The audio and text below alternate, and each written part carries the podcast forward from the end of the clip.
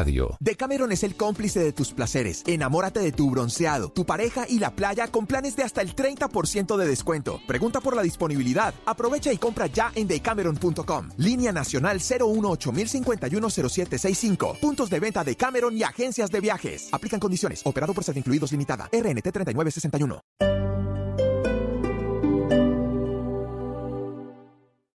Esta es Blue Radio. Sintonice Blue Radio en 89.9 FM y grábelo desde ya en su memoria y en la memoria de su radio.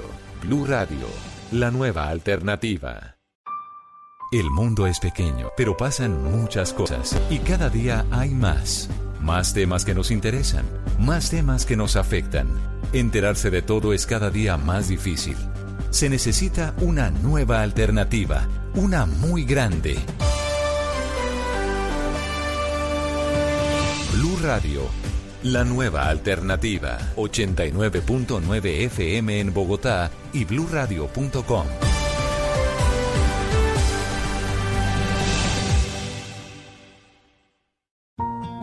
Hay personas que están cambiando al mundo, que están dejando al país en alto. En Mañanas Blue queremos conocer las historias de esos colombianos en el exterior que le están aportando un grano de arena a la sociedad, al planeta. Escríbanos al correo Colombia está al aire arroba bluradio.com y cuéntenos quién es ese colombiano por el mundo que hay que enaltecer.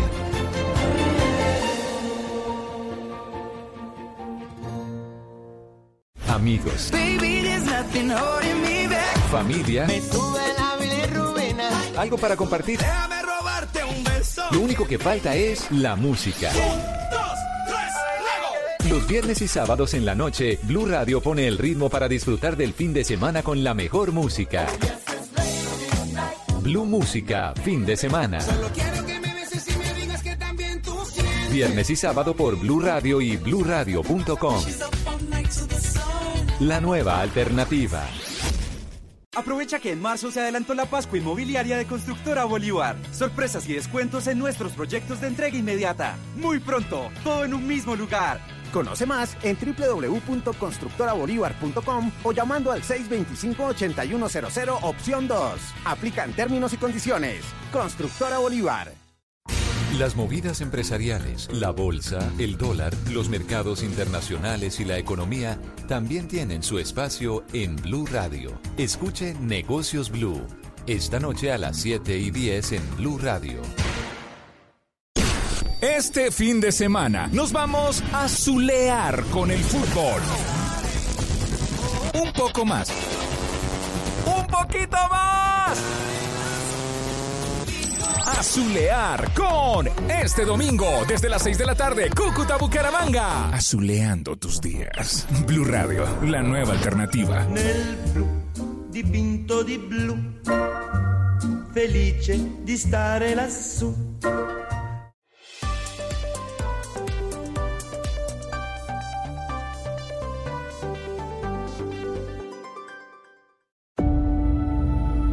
Conectando al mundo y a todo un país.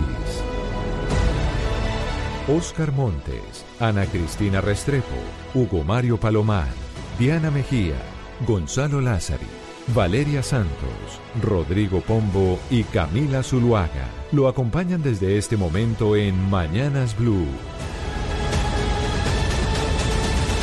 Cuando Colombia está al aire.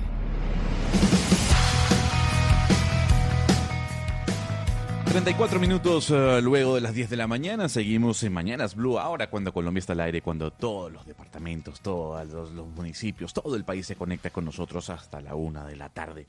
...para llevarles información, personajes y música... Doctor Pombo, yo quiero arrancar el día de hoy con usted... ...con una pregunta que me llama la atención... Cuénteme nomás. ¿Se puede deslegitimar moral y éticamente... ...una decisión judicial... ...que aliente a la censura? Eh, a ver, que si desde el punto de vista moral, eh, desde el punto de vista ético, eh, podríamos eh, eh, propiciar la deslegitimación de una sentencia, una providencia judicial que está, eh, eh, digamos, eh, protegiendo la censura. Mm, ¿Esa es la alentándola, básicamente. O sea, un juez alienta la censura a través de una sentencia y yo salgo desde la sociedad civil a deslegitimarla por razones morales y éticas. Sí. Eso se puede hacer sin ningún problema. Sí, yo sí creo. ¿Por qué se lo pregunto? Y me llama mucho la atención esta decisión, porque una, una corte de apelaciones de San Francisco rechazó una denuncia de un medio conservador a YouTube, eh, en donde este medio conservador habría denunciado que Google y que YouTube había violado la primera enmienda de la Constitución de los Estados Unidos. Eh, pero lo que dice eh, esta corte de apelaciones es que en lo absoluto Google no ha violado ningún tipo de enmienda, porque lo que dice la Corte de Apelaciones es que esta primera enmienda eh, prohíbe al Estado, pero no a privados a coartar la libertad de expresión. YouTube es un foro privado y no público, y ellos pueden tomar la decisión de censurar a quienes ellos quieren. ¿Eso se puede deslegitimar? Hombre, eso es un gran debate. Yo, yo, yo le digo la verdad, yo no creo que desde el punto de vista eh, privado, técnicamente hablando, se pueda hablar de censura eh, habrá limitaciones y eso, pero no sé, no, no, estaría tan cierto en decir que eso es censura. Censura en últimas, eh, de, digamos, en última instancia, desde el tipo eh, punto de vista jurídico, es una actividad en donde las autoridades, abusando del derecho, censuran, es decir, limitan la, el derecho a la expresión.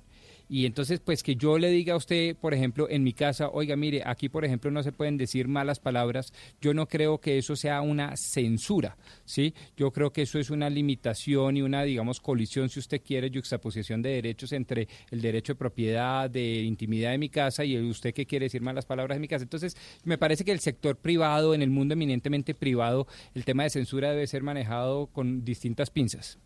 Claro, pero estamos hablando de dos mil millones de usuarios en YouTube. Y lo que dice esta ONG, que repito, es conservadora, eh, lo que argumenta es que Google limita ilegalmente el acceso a sus videos que hablan de diferencias entre hombres y mujeres, de cuestiones ambientales y de temas que se discuten en la universidad. Y que esos videos son limitados, son censurados a diferencia de videos eh, como los de TED, que tienen una posición mucho más liberal eh, y que se emiten sin ningún problema dentro de la plataforma. Es parte del argumento que dice esta, esta ONG y ha generado todo un debate en los Estados Unidos sobre si Google puede o no censurar algunos contenidos. Podrá ser muy conservadora esa ONG que usted me dice, pero yo creo que de pronto no les asiste la razón jurídica y tampoco la razón política moral. No, me parece que me parece que digamos, eh, en el sector privado, de nuevo, en, la esfera eminentemente privada, eh, las relaciones eh, de poder tienen que ser miradas con distintas lupas. Y uno podría entonces exigirle a un privado una cantidad de cosas en donde el privado pues no quiera hacer, me parece que eso es violentar la libertad de los privados. Rodrigo, yo también aquí eh, creo que hay que tener otra consideración. Primero, pues que la arquitectura misma de las redes sociales es para la libertad de expresión y la libertad de expresión se acaba allí donde hay un delito. Entonces, si en esos, eh, si en esos videos de los que estamos hablando, que no los conozco, hay eh, tal vez incitación al odio o actos discriminatorios que esos van con la, contra la ley y que, y que muchos de esos de ese tipo de contenidos pueden ir de alguna manera contra el, el derecho internacional humanitario, pues entonces uno diría aquí eh, uno puede mirar qué es lo que pasó ahí, porque una cosa, es decir, que una eh, Google o cualquiera de esas redes eh, se ponga a censurar, eso es absurdo, porque eso eso va contra la forma misma para la cual se diseñaron las redes, exacto, la esencia de las redes que es la democracia de la información. Hay que mirar es cuáles fueron esos contenidos y si esos contenidos de alguna manera estaban violando las leyes, bien sea las leyes de un país en sí o leyes internacionales si algo encuentra uno en redes sociales es incitación al odio y discriminación de todo tipo. De tal manera que uno, pues en Google o en cualquiera de estos, estas redes sociales que manejamos diariamente, constantemente lo que vamos a encontrar es incitación al odio, discriminación, maltrato de todo tipo. Eh, usted lo que encuentra allí es, es, una cantidad de agresiones de todas las formas y, y, por supuesto también encuentra usted promoción, promoción al crimen inclusive. De tal manera que en este caso, yo, igual que usted tampoco es que conozca mucho del el, tema como lo está, lo está planteando Gonzalo Lázari, pero, pero, pero hay que, insisto, el tema de las redes sociales no puede ser desbordado siempre. Es decir, la libertad hasta dónde va a llegar. Mm, me parece que, en estos casos habría que habría que considerar también otras opciones en el sentido de que alguien tiene que regular, alguien tiene que reglamentar. Pero en este caso, Oscar, para eso tiene que ser así. Para que la gente vea los videos, eh, la plataforma y la ONG se llama Prager U, así como suena, Prager U, para que lo busquen. Y son videos eh, bi- bien educativos para las personas que tienen esa tendencia política como la del doctor Pombo, un poco más eh, conservadoras que, por ejemplo, algunos TED Talks, eh, en este caso, que sí van a una, a, una posición mucho más liberal. Pero hoy es jueves y doctor Pombo, usted sabe que los jueves yo le traigo recomendaciones, le traigo música y en medio de esta discusión mm, medio acalorada con la que empezamos, además muy interesante porque también se está debatiendo en los Estados Unidos, YouTube le muestra a uno videos. Y el video de esta canción es maravilloso. Aquí está Calle 13 con Café Tacuba, porque no hay nadie como tú.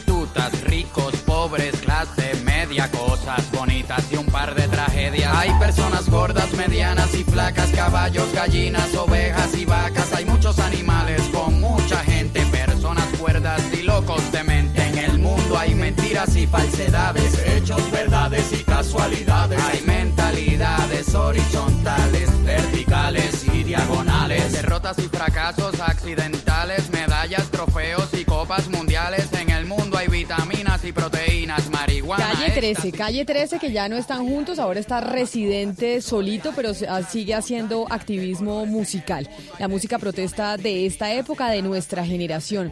Yo les estaba escuchando hablar de las redes sociales, pero ahora quiero preguntarles, todos tenemos sueños, siempre se dice, cuando usted deja de soñar, deja de estar vivo. Sí.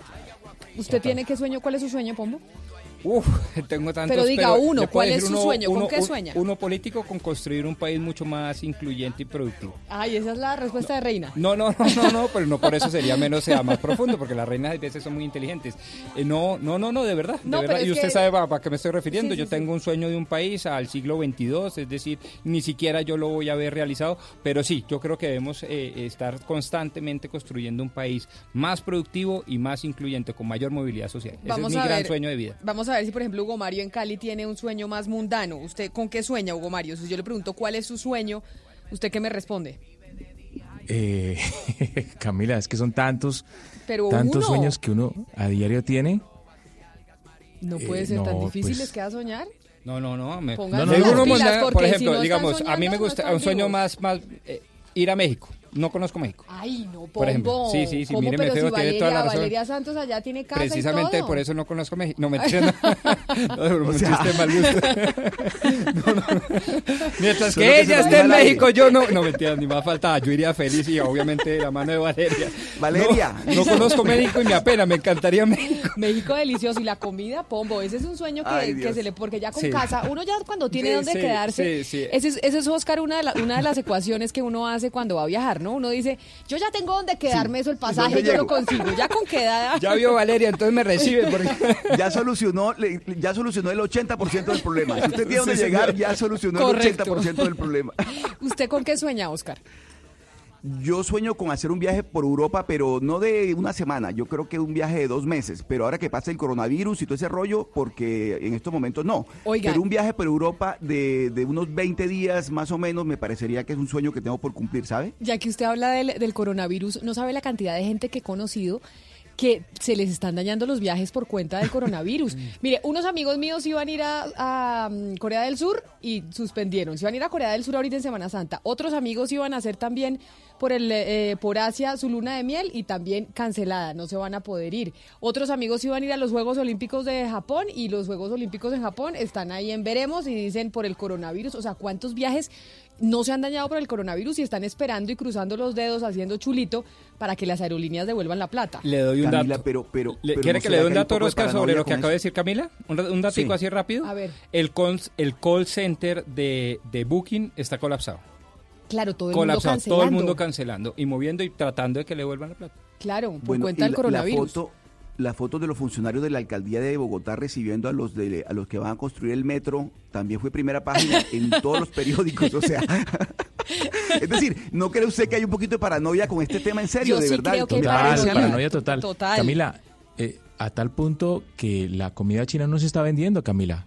Tengo acá reporte seguro Ah, no, de pues yo sí no comerciantes, de propietarios de restaurantes chinos que No dicen diga. que ha bajado la venta desde hace más de 20 días por cuenta del coronavirus. No, pues tengo un amigo que pidió un, eh, le, le llega a su, a su empresa una caja para un repuesto de China y compró guantes, tapabocas, desinfectante, todo para, para abrir la caja y para limpiar todo antes de meterlo No, a la sí, fábrica. Yo sí creo que es un poco de paranoia, ¿sabe? No, pues claro. porque, ya, porque ya nos han dicho que, Gonzalo, esto es como una gripa, ¿no? Esto es una gripa.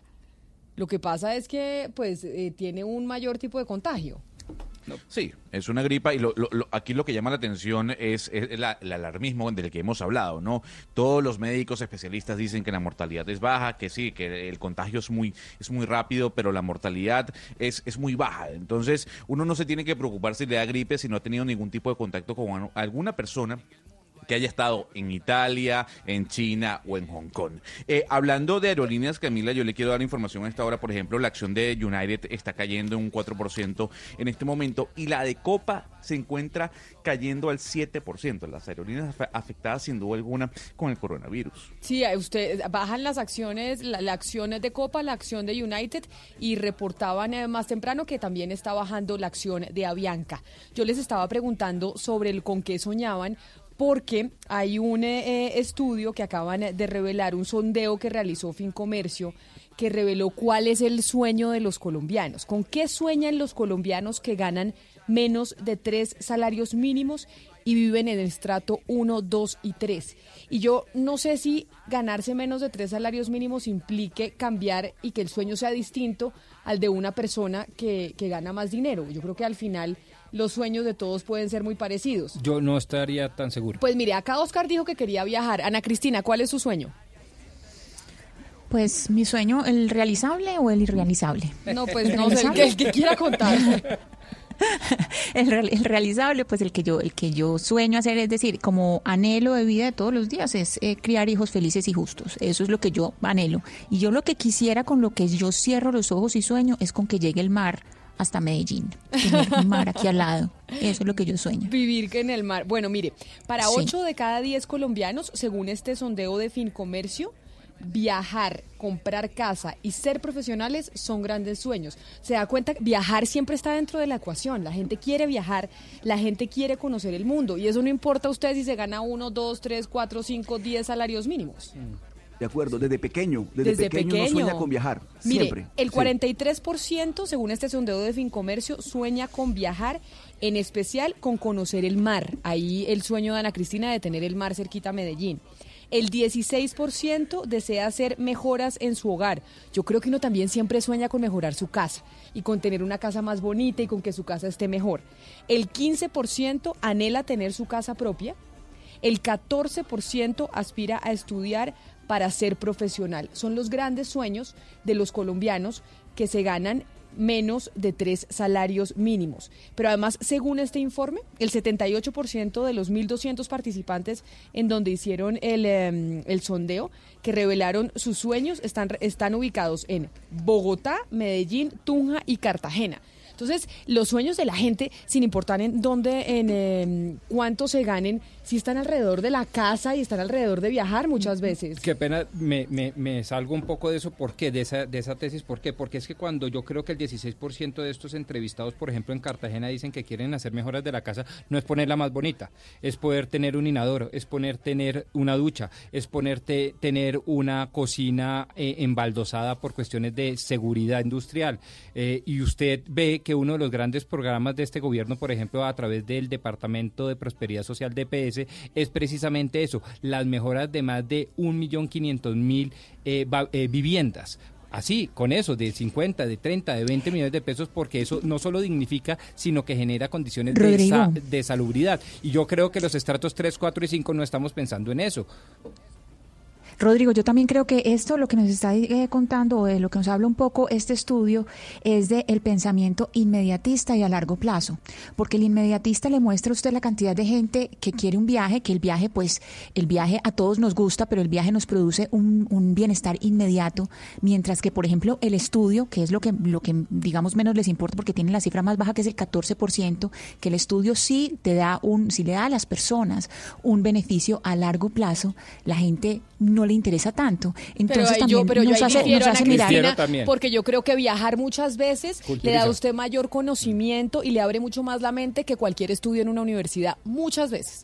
O sea, Entonces, pero si creo que viaje pero, Camila, Camila, usted presenta una hoja de vida y usted no dice yo he ido a Tailandia porque eso no, eso no, eso No crea mucho no, crea. pero en una Cuando hoja de usted, vida no. cuando usted va a aplicar En a una de vida universidad no. norteamericana Exacto. y cuando usted va a aplicar a una universidad en el mundo, usted sí pone a qué sitios ha ido y sí le contemplan específicamente Camila, esas estamos hablando, estamos hablando de estratos 1, Claro, 2 y 3, de claro, las personas pero- común y corriente, o sea, no estamos hablando de personas que tienen acceso a grandes, eh, digamos, a grandes universidades, estamos hablando de personas que están luchando para salir adelante desde, desde estratos muy bajos. Por supuesto que uno, uno sabe, es obvio que uno crece con el, con el viajar, pero el viajar en términos prácticos en una hoja de vida no tiene el peso de lo que tiene un diploma, por ejemplo.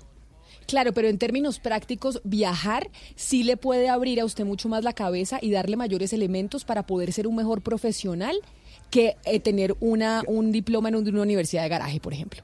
Y muchas Camila, veces en la- ¿cómo- y muchas veces los trabajos no solo se consiguen por cuenta de lo que de lo que aparezca en la hoja de vida, de hecho cada vez menos. Sin esto querer decir que, que no queramos que la gente estudie, claro que la gente tiene que estudiar, pero no Pero no sabe- no sabe estaría de que- acuerdo yo en que el, el viaje y el soñar con viajar y conocer el mundo sea un objetivo a corto plazo. ¿Sabe qué me llama la atención, Camila? Que mejorar la casa, mejorar la calidad de vivienda sea un sueño.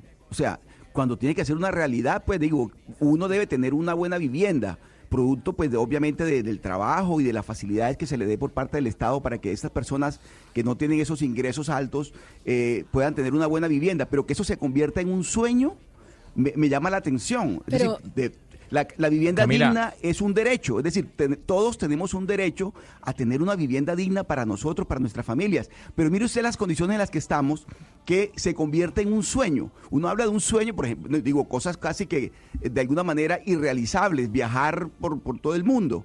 Pero que, que- que sea un sueño tener una vivienda digna, a mí me llama mucho la atención eh, del Camila, estudio, la- digamos. la- a mí, a mí, a mí me, me, me llama la atención eh, algo. O sea, e- este, este estudio fue hecho entre quiénes exactamente, Mil- qué tipo mire, de población. Mire, 1.200 Por- no, mil- 1.200 participantes que están ubicados en Bogotá, Medellín, Tunja y Cartagena. No, pero pregunto por edades, porque el sueño de los millennials es diferente al sueño de la generación anterior. Es que nosotros soñábamos con eh, graduarnos de una universidad, eh, ubicarnos en un buen empleo, casarnos, comprar una casa propia, tener un carro propio. Los millennials están pensando ante todo en viajar y en, y en hacer otro tipo de vida, diferente a la, a la de nosotros, quiero decir, la generación antes. Sabe que no, me no, no tengo la información de las edades de, de entre quienes hicieron la encuesta, pero sí son 1.200 participantes, como le digo, en Bogotá, Tunja, Cartagena y Medellín, en los estratos 1, 2 y 3, personas colombianos que ganan menos de tres salarios mínimos. Y entre las tres cosas con las que sueños están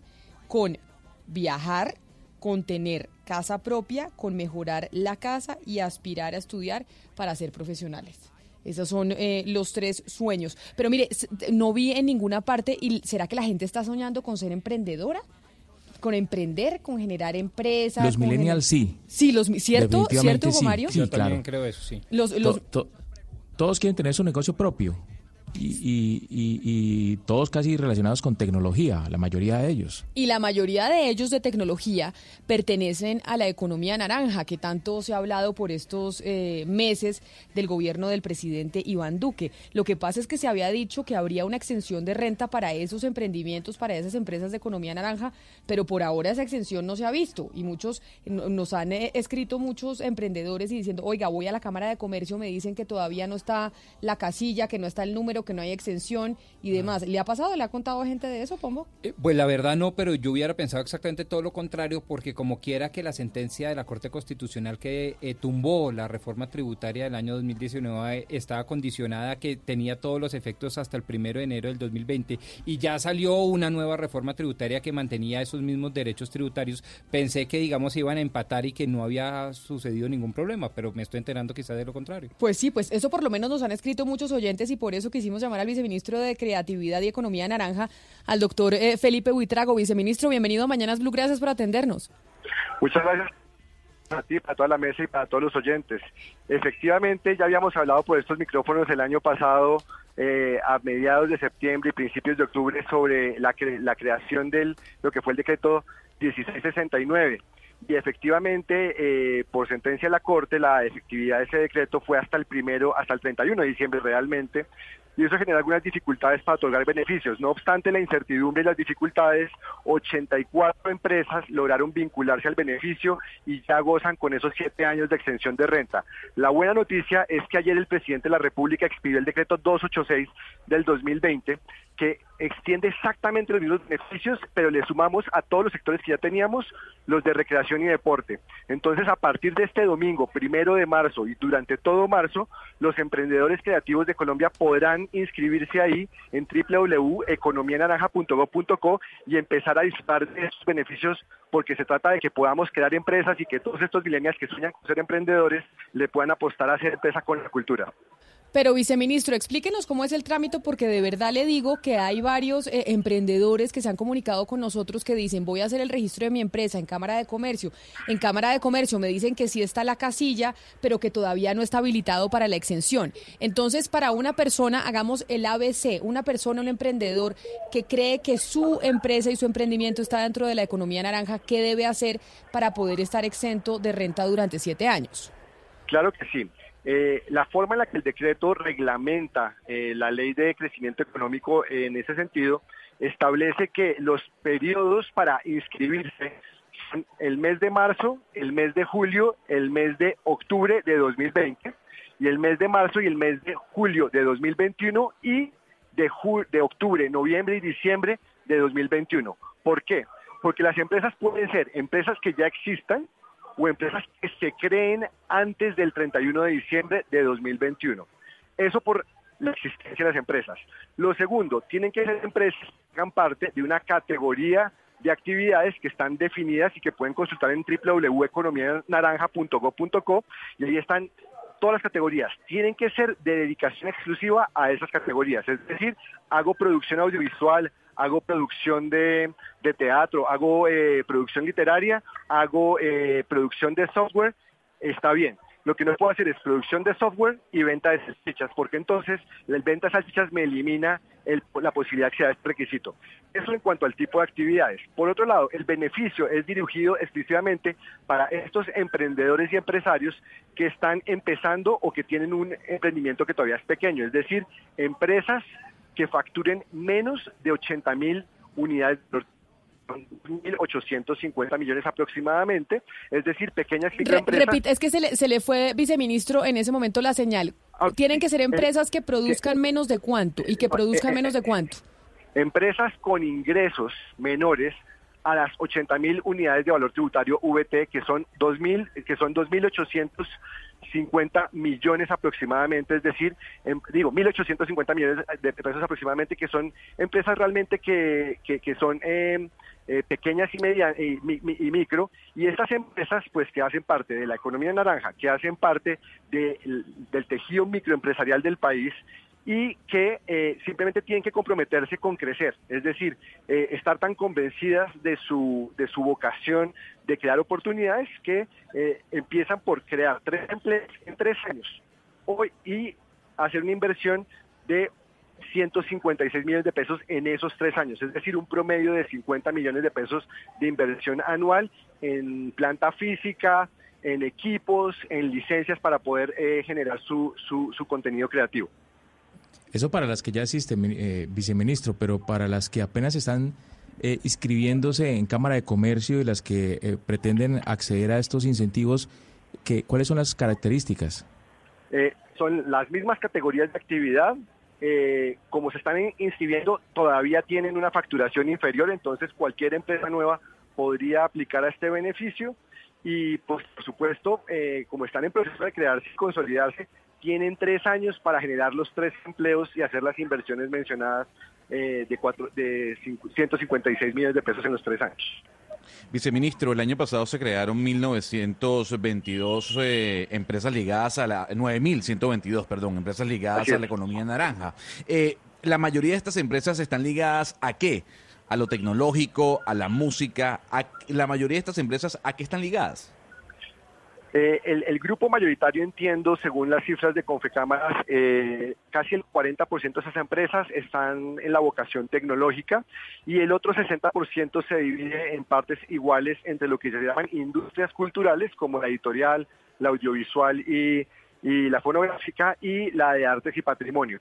Eh, lo que genera una distorsión importante es en artes y patrimonio vemos una mayor presencia de personas naturales registrándose y otras personas jurídicas, que es lo que se ve en las otras dos categorías.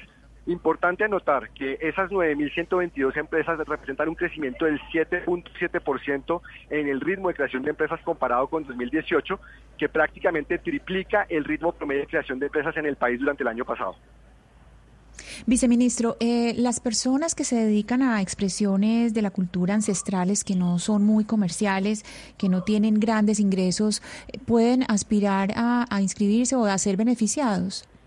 Eh, claro que sí, los que tengan un emprendimiento, una personería jurídica eh, dedicada a esas actividades de patrimonio están incluidas dentro de los beneficios eh, y es muy importante porque pues eso les va a permitir que puedan dedicar una mayor cantidad de esos ingresos, los que se configuran como, como utilidades, aunque ellos no las paguen, pero tienen que pagar impuestos y entonces pueden reinvertirlos en el funcionamiento de eh, su objetivo social, que es la preservación del patrimonio, la promoción de las artes y la cultura, y es lo que estamos buscando, que haya más oportunidades para el disfrute de la diversidad cultural en Colombia. Viceministro Buitrago, la, el incentivo, la gabela de los siete años, ¿tiene que ver con qué? ¿Con la maduración de la empresa? ¿Con qué tiene que ver directamente lo, los siete años y no, no menos o no más? Eh, primero es destacar que no se trata de una gabela, porque pues las gabelas es cuando estamos regalando algo. Aquí estamos hablando de un pacto por el crecimiento de la cultura entre los pequeños y microempresarios de la economía creativa y la sociedad que cede esos siete años de de renta a cambio de que se comprometan con ese crecimiento.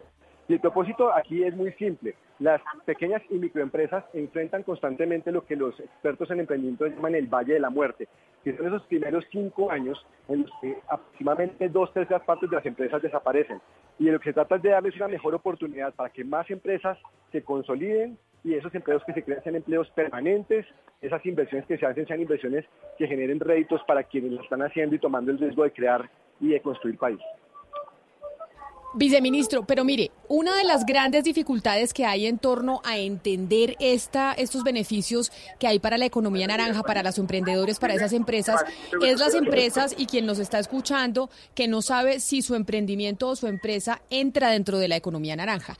¿En dónde puede cualquier persona entrar y mirar si su emprendimiento, si su empresa cabe y es eh, sujeto de estos beneficios. En una página de internet donde yo me meta y digo, oiga, yo soy un hotel, soy un hostal, pre presto eh, servicios audiovisuales, hago música. ¿Dónde me corroboran si yo soy sujeto de ese beneficio? Precisamente en la página donde se hace la inscripción, en www.economianaranja.gov.co, ahí está toda la información Igual hay datos de contacto para comunicarse con el equipo que está a cargo de la implementación de este beneficio y ahí pueden resolver sus dudas. Ahí está la lista de actividades eh, que hacen parte del beneficio. No son el 100% de la economía naranja. Desafortunadamente el Congreso no nos aprobó todas las que queríamos, pero eh, las que están incluidas y las que se pueden beneficiar están todas relacionadas en esa página y ahí pueden hacer las consultas de, de, del caso. Una vez hechas las consultas del caso, simplemente es decir, lo que tenemos que tener, lo que tenemos que tener claro es la página. Esperar, sí. es la página. En la página está toda la información. www.economianaranja.gov.co Métase, Pombo, para que miremos, ya, a, ver si es, a ver si es fácil de navegar. Sí, estoy en esas. Y lo primero que sale en el homepage, es decir, en la primera página, es averigua si tu empresa aplica a este beneficio, haz clic acá. Entonces haga clic, a ver qué... Y entonces, pero, pero está muy fácil lo que quiero decir. Digo, eh, está, hasta yo puedo. Pero ustedes cuántas, usted lo que nos dijo, viceministro, es que 84 empresas ya tienen este beneficio. ¿Cuántas están esperando? O sea, el cálculo que ustedes tienen es que cuántas empresas empresas, emprendimientos van a tener acceso a este beneficio de la extensión de, la renta por siete años? Como, como no tenemos antecedentes de este tipo de, beneficios, es difícil hacer una aproximación, pero los datos son los siguientes. Eh, con, el, con la DIAN estimamos que entre 25 mil y 40 mil empresas podrían cumplir con los requisitos para presentarse. Empresas ya existentes más las que se creen de aquí al 31 de enero del 2021. Ahora, en la, en el- la experiencia que tuvimos el año pasado, eh, más de 1.500 empresas iniciaron el proceso. Naturalmente, con la incertidumbre que se creó, muchas desistieron y nos están buscando de nuevo para, para retomar el, beneficio. Yo esperaría que este año, en las tres convocatorias, dejáramos consolidadas al menos entre 1.500 y 2.000 empresas beneficiarias y que el próximo año lográramos eh, fortalecer aún más la cantidad de empresas que se pueden beneficiar y comprometerse con crear empleos y hacer inversiones por el crecimiento de la cultura en Colombia. Parece, por lo menos. Me dicen aquí el equipo de deportes que por favor le pregunte si usted tiene información sobre algo que ha dicho el ministro del Deporte, el doctor Lucena, en donde mencionó que había un proyecto para aquellas empresas que generaran beneficios para los eh, deportistas y que también tendrían una extensión de siete años de la renta. ¿Esto es lo mismo de la economía naranja o es un proyecto distinto ya del Ministerio del Deporte? No, es el mismo decreto. Eh, lo que sucedió fue lo siguiente, en el decreto que teníamos el año pasado, el 1669, el beneficio que aplicaba para 26 actividades definidas en la clasificación de actividades del RUE, más el turismo cultural.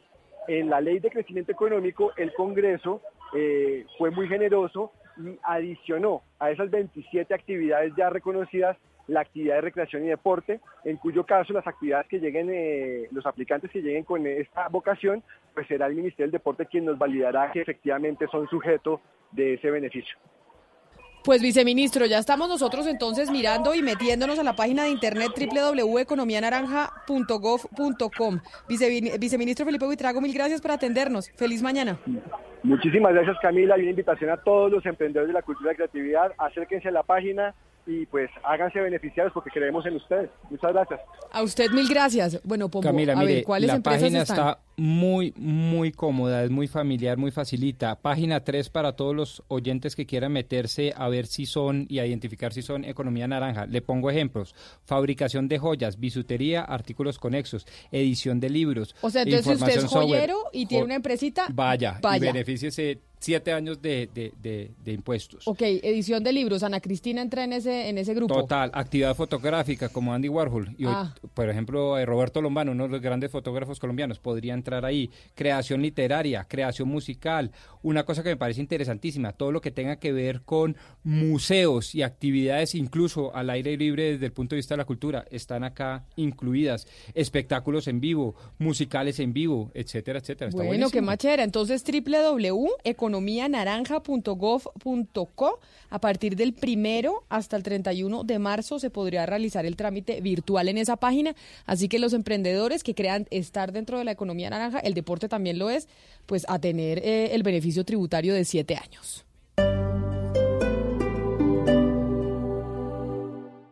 Estás escuchando Blue Radio y bluradio.com. Hey, paso por aquí para contarles otra de mis experiencias con mi nuevo gran aliado, el centro comercial Plaza Claro. Porque es que ayer las vueltas eran diferentes. La próxima semana tengo un matrimonio y no tenía ni idea qué ponerme. Afortunadamente me encontré dos de mis marcas favoritas. Ricardo Pava y Whitman. Buenísimo porque salí con la pinta y además con tiempito libre, así que me fui derechito para Cinépolis VIP. A mí me encanta el cine y ahí rematé la tarde. Bueno, luego les cuento más, porque en el centro comercial Plaza Claro siempre hay algo más.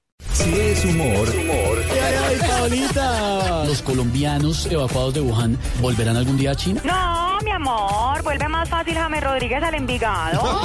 está en Blue Además, Radio. Ignorita llovió casi que la misma cantidad que debería llover en un mes. Pero dijo la alcaldesa Claudia López que, entre otras cosas, esto se debía al cambio climático. Tiene razón la alcaldesa, no solo en ese, sino en muchísimos problemas de la ciudad. Pero Álvaro, entonces no es responsabilidad de la alcaldesa resolver estos problemas. Claro que sí. Más allá de que si la alcaldesa es culpable o no, pues la señora lleva un mes y medio. Tiene que haber una fórmula, ya que está el cambio climático, donde la alcaldía de Bogotá le tome la temperatura al problema del día a día y lo resuelva. Populi. Soy Álvaro Uribe, bendición. ¿Has padecido soberbia? ¡Menos! Hombre, ¿cómo se le ocurre preguntarle eso al hombre más importante de este país y al mejor presidente que ha tenido este mundo? Calma, calma. Lo digo con toda la humildad.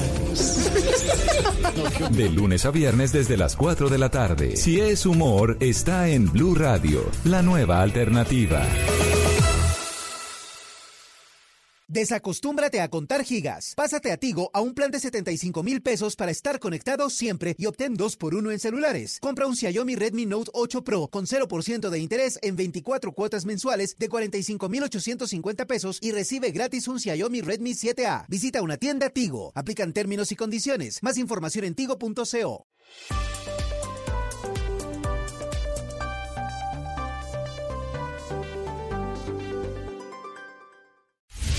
Colombia está al aire.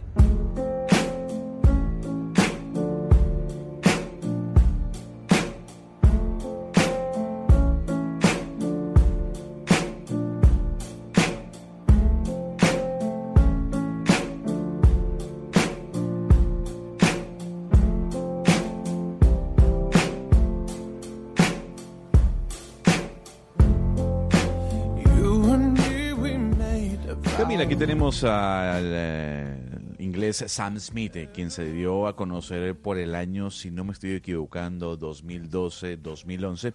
Y esta fue una de sus primeras grandes canciones, I'm Not the Only One. Hay que recordar que Sam Smith ya ha dicho en diferentes eh, ocasiones, y es de los pocos músicos que lo ha dicho, que él se considera una persona no binaria. O sea, él dice que no es hombre ni es mujer. Y la música que hace sigue siendo excelente.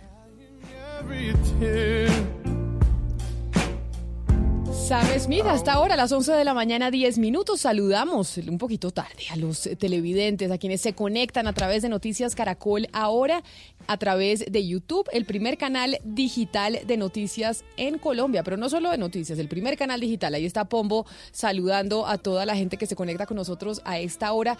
Antes eh, de irme con un tema nacional, Gonzalo, me pareció entender que en una reunión en la Casa Blanca en los Estados Unidos, alguien dijo que Estados Unidos necesitaba más migrantes y esto, ¿cómo se entiende cuando la política del presidente Trump es todo lo contrario?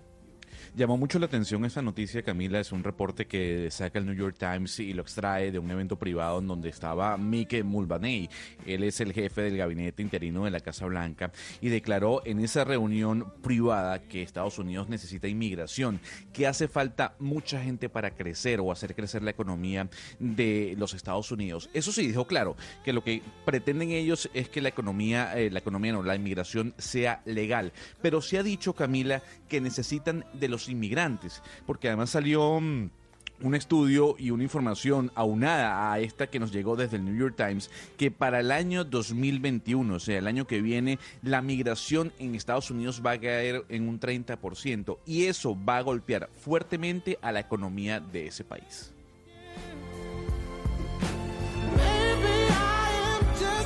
Noticionón. Lo que dice Gonzalo Lázaro me parece una de las cosas más importantes porque claro, como tenemos más de 1.5 millones de inmigrantes de solo Venezuela, uno de los temas recurrentes que uno oye Camila es que eso es pésimo para el crecimiento económico, que eso destruye las plazas laborales de los colombianos y de los criollitos, que esto está terrible, que qué vamos a hacer y eh, obviamente no solo empiezan a nacer los sentimientos nacionalistas exacerbados, sino incluso la xenofobia. Y a mí me parece que este tipo de noticias lo que están demostrando con hechos históricos es que si algo puede valorar el crecimiento económico es la migración. Y eso a mí me encanta, para ver si cambiamos un poco el chip nosotros los colombianos sobre ese tema. Sobre todo, Rodrigo, porque en Estados Unidos los migrantes hacen la labor que no hacen los nacionales. Igual pasa en Canadá y en otros países en donde son bien recibidos migrantes, pero para dedicarlos a actividades que no están dispuestos a hacer ya los que... Eso es uno, pero le doy otro dato, le doy otro dato aún más elocuente, Hugo Mario no solo hacen lo que los gringos no hacen, sino que son los primeros en pagar impuestos. Son los que más se asustan con el tema del cumplimiento de la ley. Es decir, son los que más se alinean con los intereses de la nación.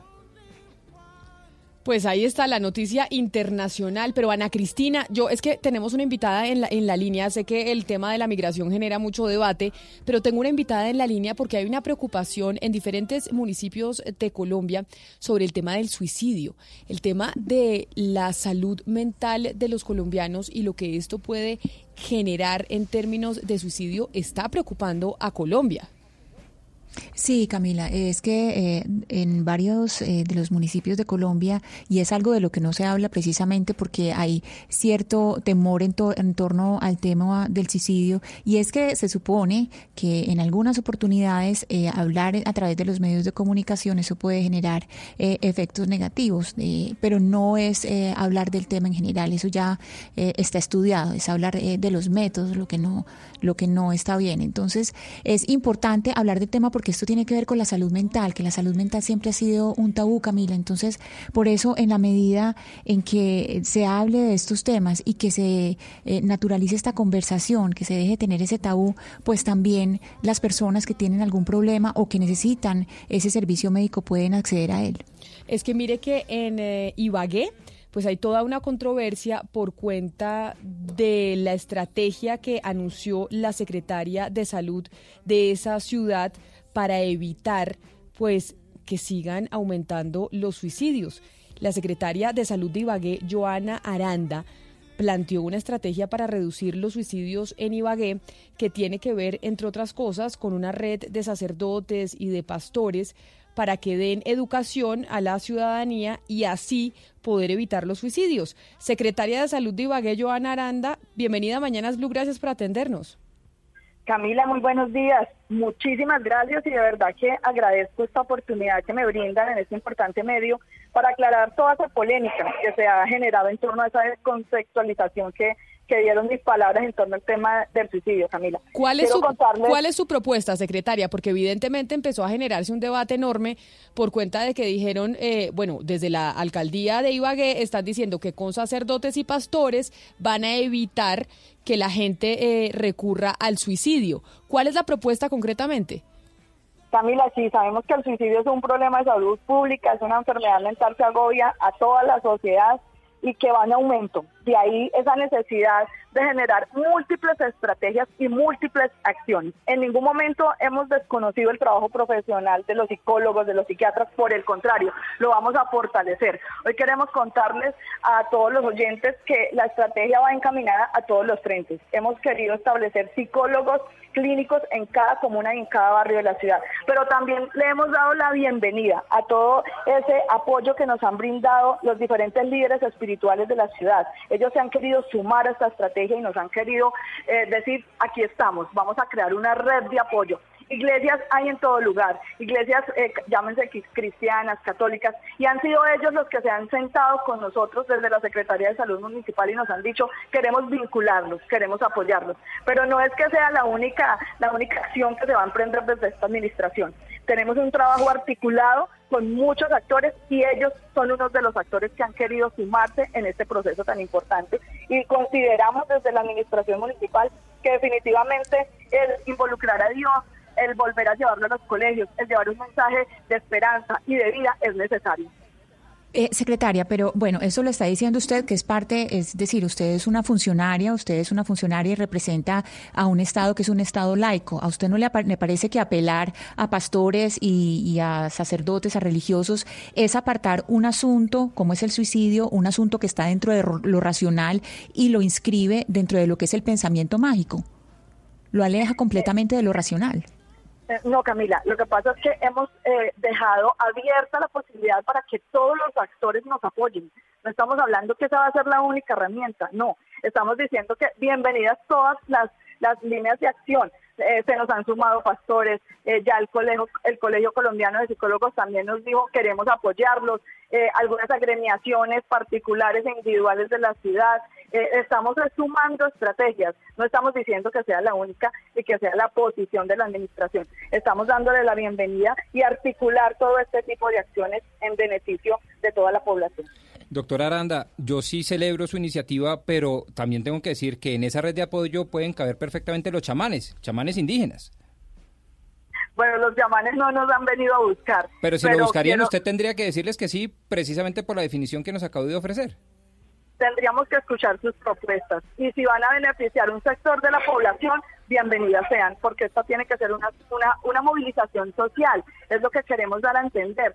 Bienvenidos todas las buenas ideas, bienvenidos los que nos quieran ayudar a este flagelo, porque lastimosamente no afecta a un sector, nos afecta a todos.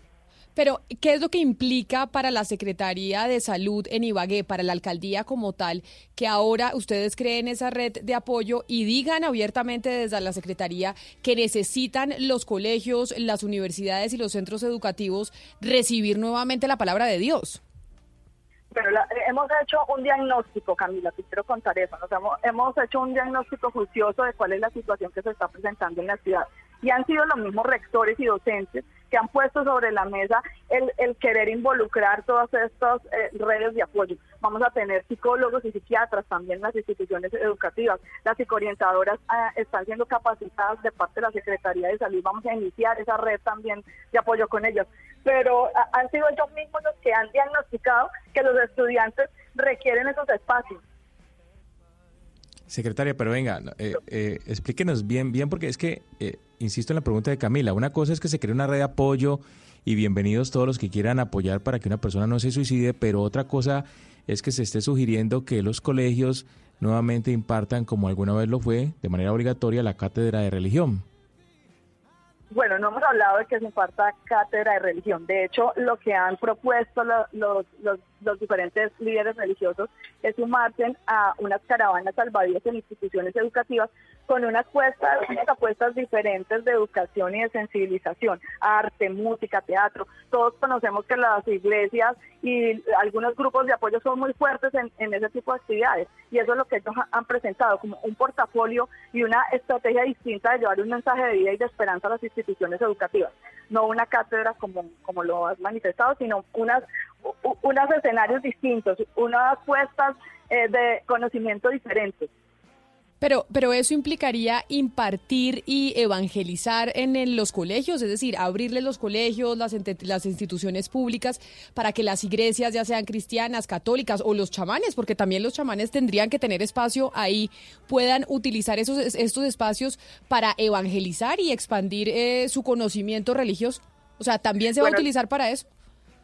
eh, los espacios que ellos han, han pedido, de hecho, eh, que ahorita se hace público, ya han venido desarrollando esas estrategias en algunas instituciones educativas de la ciudad.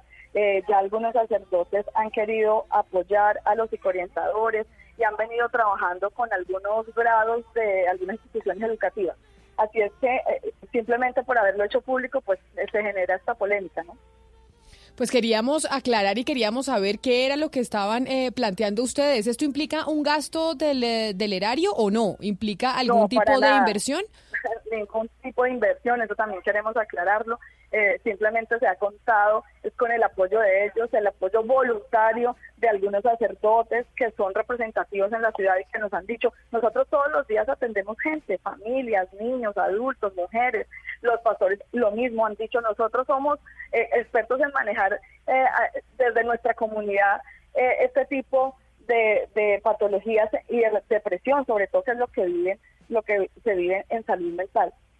Pues es la secretaria de Salud de Ibagué, Joana Aranda, aclarando específicamente esa propuesta que pues generó todo un debate por cuenta de que, como decía Ana Cristina, somos un Estado laico y evidentemente desde que desde la administración pública se empiecen a promover soluciones religiosas es lo que genera este tipo de discusiones. Secretaria Aranda, mil gracias por habernos atendido. Bueno, Camila, a ustedes muchísimas gracias. Es que se presta para confusiones, Camila.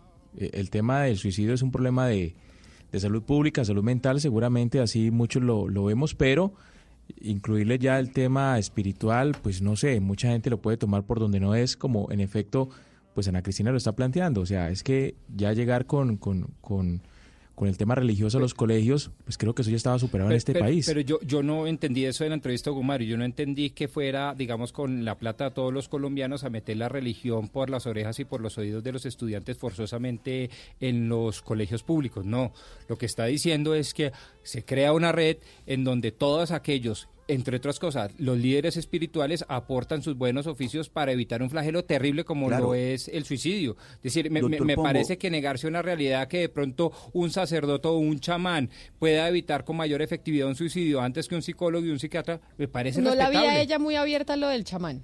No, la vi a sí, de acuerdo, estamos de acuerdo. Es Eso sí es Sí, verdad. no la no lo tenía en el radar. Pombo. No lo tenía en el radar, es verdad. Pero Oscar, ¿usted iba a decir algo? No, no, tenía que ver exactamente, Camila, con lo que había dicho el doctor Pombo. Es decir, eh, quienes profesamos la fe católica, por ejemplo, encontramos un guía espiritual en el sacerdote y uno escucha a los sacerdotes cuando le cuentan a uno la cantidad de jóvenes que van a consultarlos, a hablar con ellos, porque tienen eh, una, una- atraviesan una situación muy difícil y encuentran en el, en el sacerdote un guía espiritual que lo va a ayudar. Es decir, en este sentido, en un país como Colombia, hay que tener presente también el valor que tiene el, el- el guía espiritual en el caso, y me refiero concretamente a los sacerdotes. Es decir, a mí sí, yo sí creo que este tipo de ayudas, cuando, cuando de- como decía la, la secretaria de Salud de, de Ibagué, eh, están en presencia de un hecho que se está desbordando, como es el suicidio, hombre, qué bien. A ver, Oscar, Oscar. A, a- a estas guías espirituales. Oscar, yo estoy de acuerdo con usted en que los guías espirituales son los sacerdotes. Estoy completamente de acuerdo y que pueden eh, aconsejar a los muchachos o a las personas, a los adultos que tengan eh, algún eh, problema o pensamientos suicidas eh, o de ese estilo.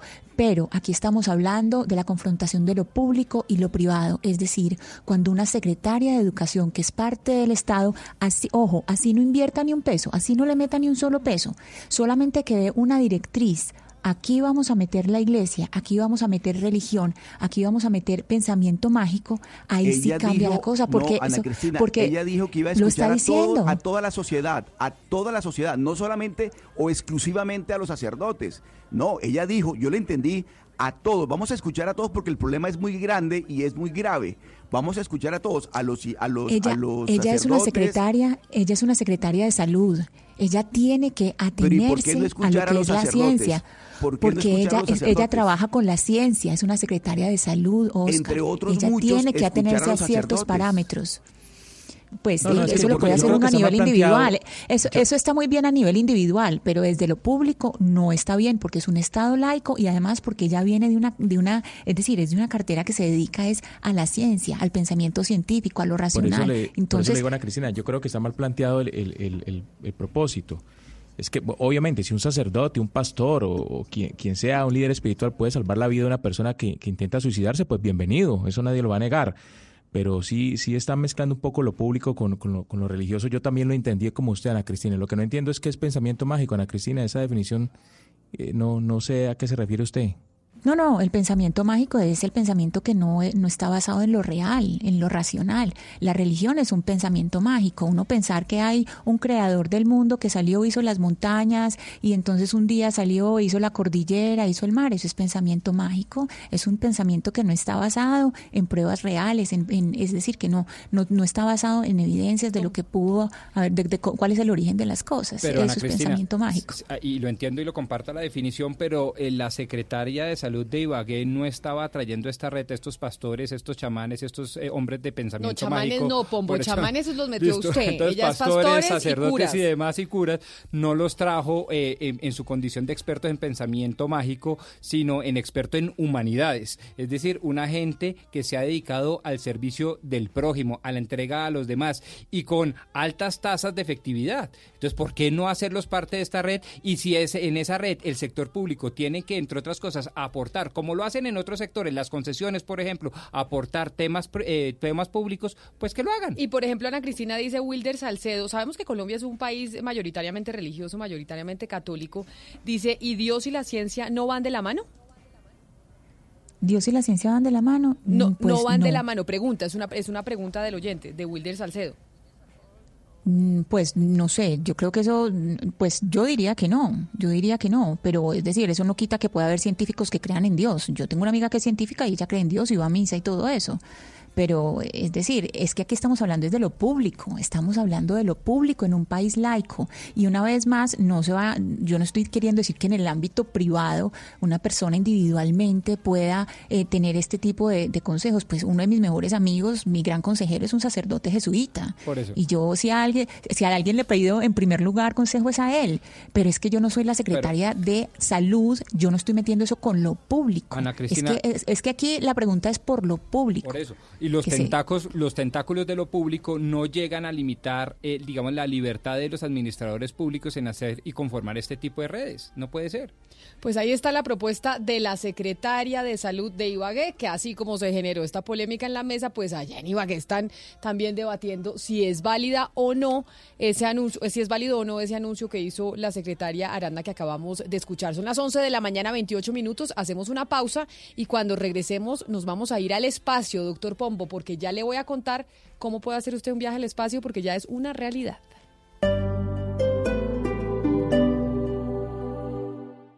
Estás escuchando Blue Radio. Hey, ¿cómo van? Me paso por aquí para contarles otra de mis experiencias en el centro comercial Plaza Claro, mi nuevo gran aliado. Esta vez el parchecito dijo, nos vamos para Cartagena. Así que como nos íbamos de paseíto, ¿qué necesitábamos? El chingue y la pinta. Pues nos fuimos para Dulce Menta y ahí encontramos todo lo que necesitábamos. Salimos contentos y además, como andábamos en parche, yo había escuchado hablar de Sky Zone, que es un sitio con trampolines, donde puedes hacer piruetas en el aire, atracciones para saltar, todo el parche para allá. La pasamos buenísimo en un día que nunca se nos va a olvidar. Bueno, luego los sigo actualizando, porque en el centro comercial Plaza Claro siempre hay algo más.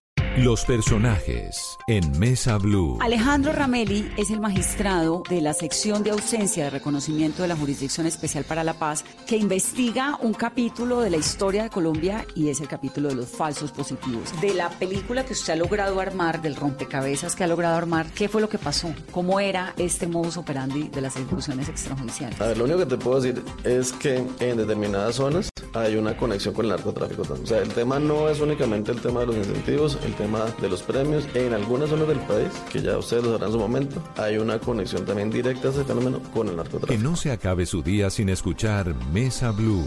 Lunes a viernes, 8 pm. Blue Radio y bluradio.com. La nueva alternativa. Desacostúmbrate a contar gigas. Pásate a Tigo a un plan de 75 mil pesos para estar conectado siempre y obtén 2 por 1 en celulares. Compra un Huawei P30 Lite con 0% de interés en 24 cuotas mensuales de 41,700 pesos y recibe gratis un Huawei Y5 2018. Visita una tienda Tigo. Aplican términos y condiciones. Más información en tigo.co.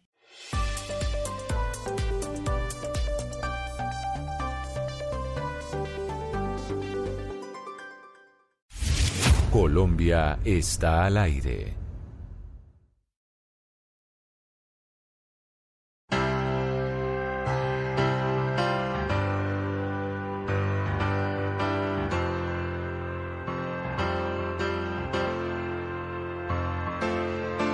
She's back in the atmosphere with drops of Jupiter in her head.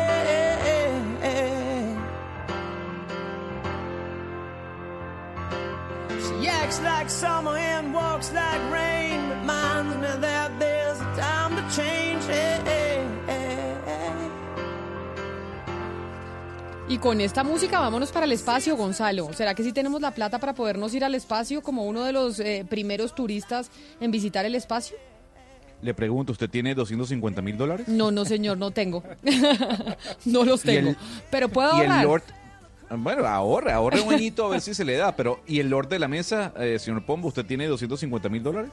Le respondería, obviamente, que no.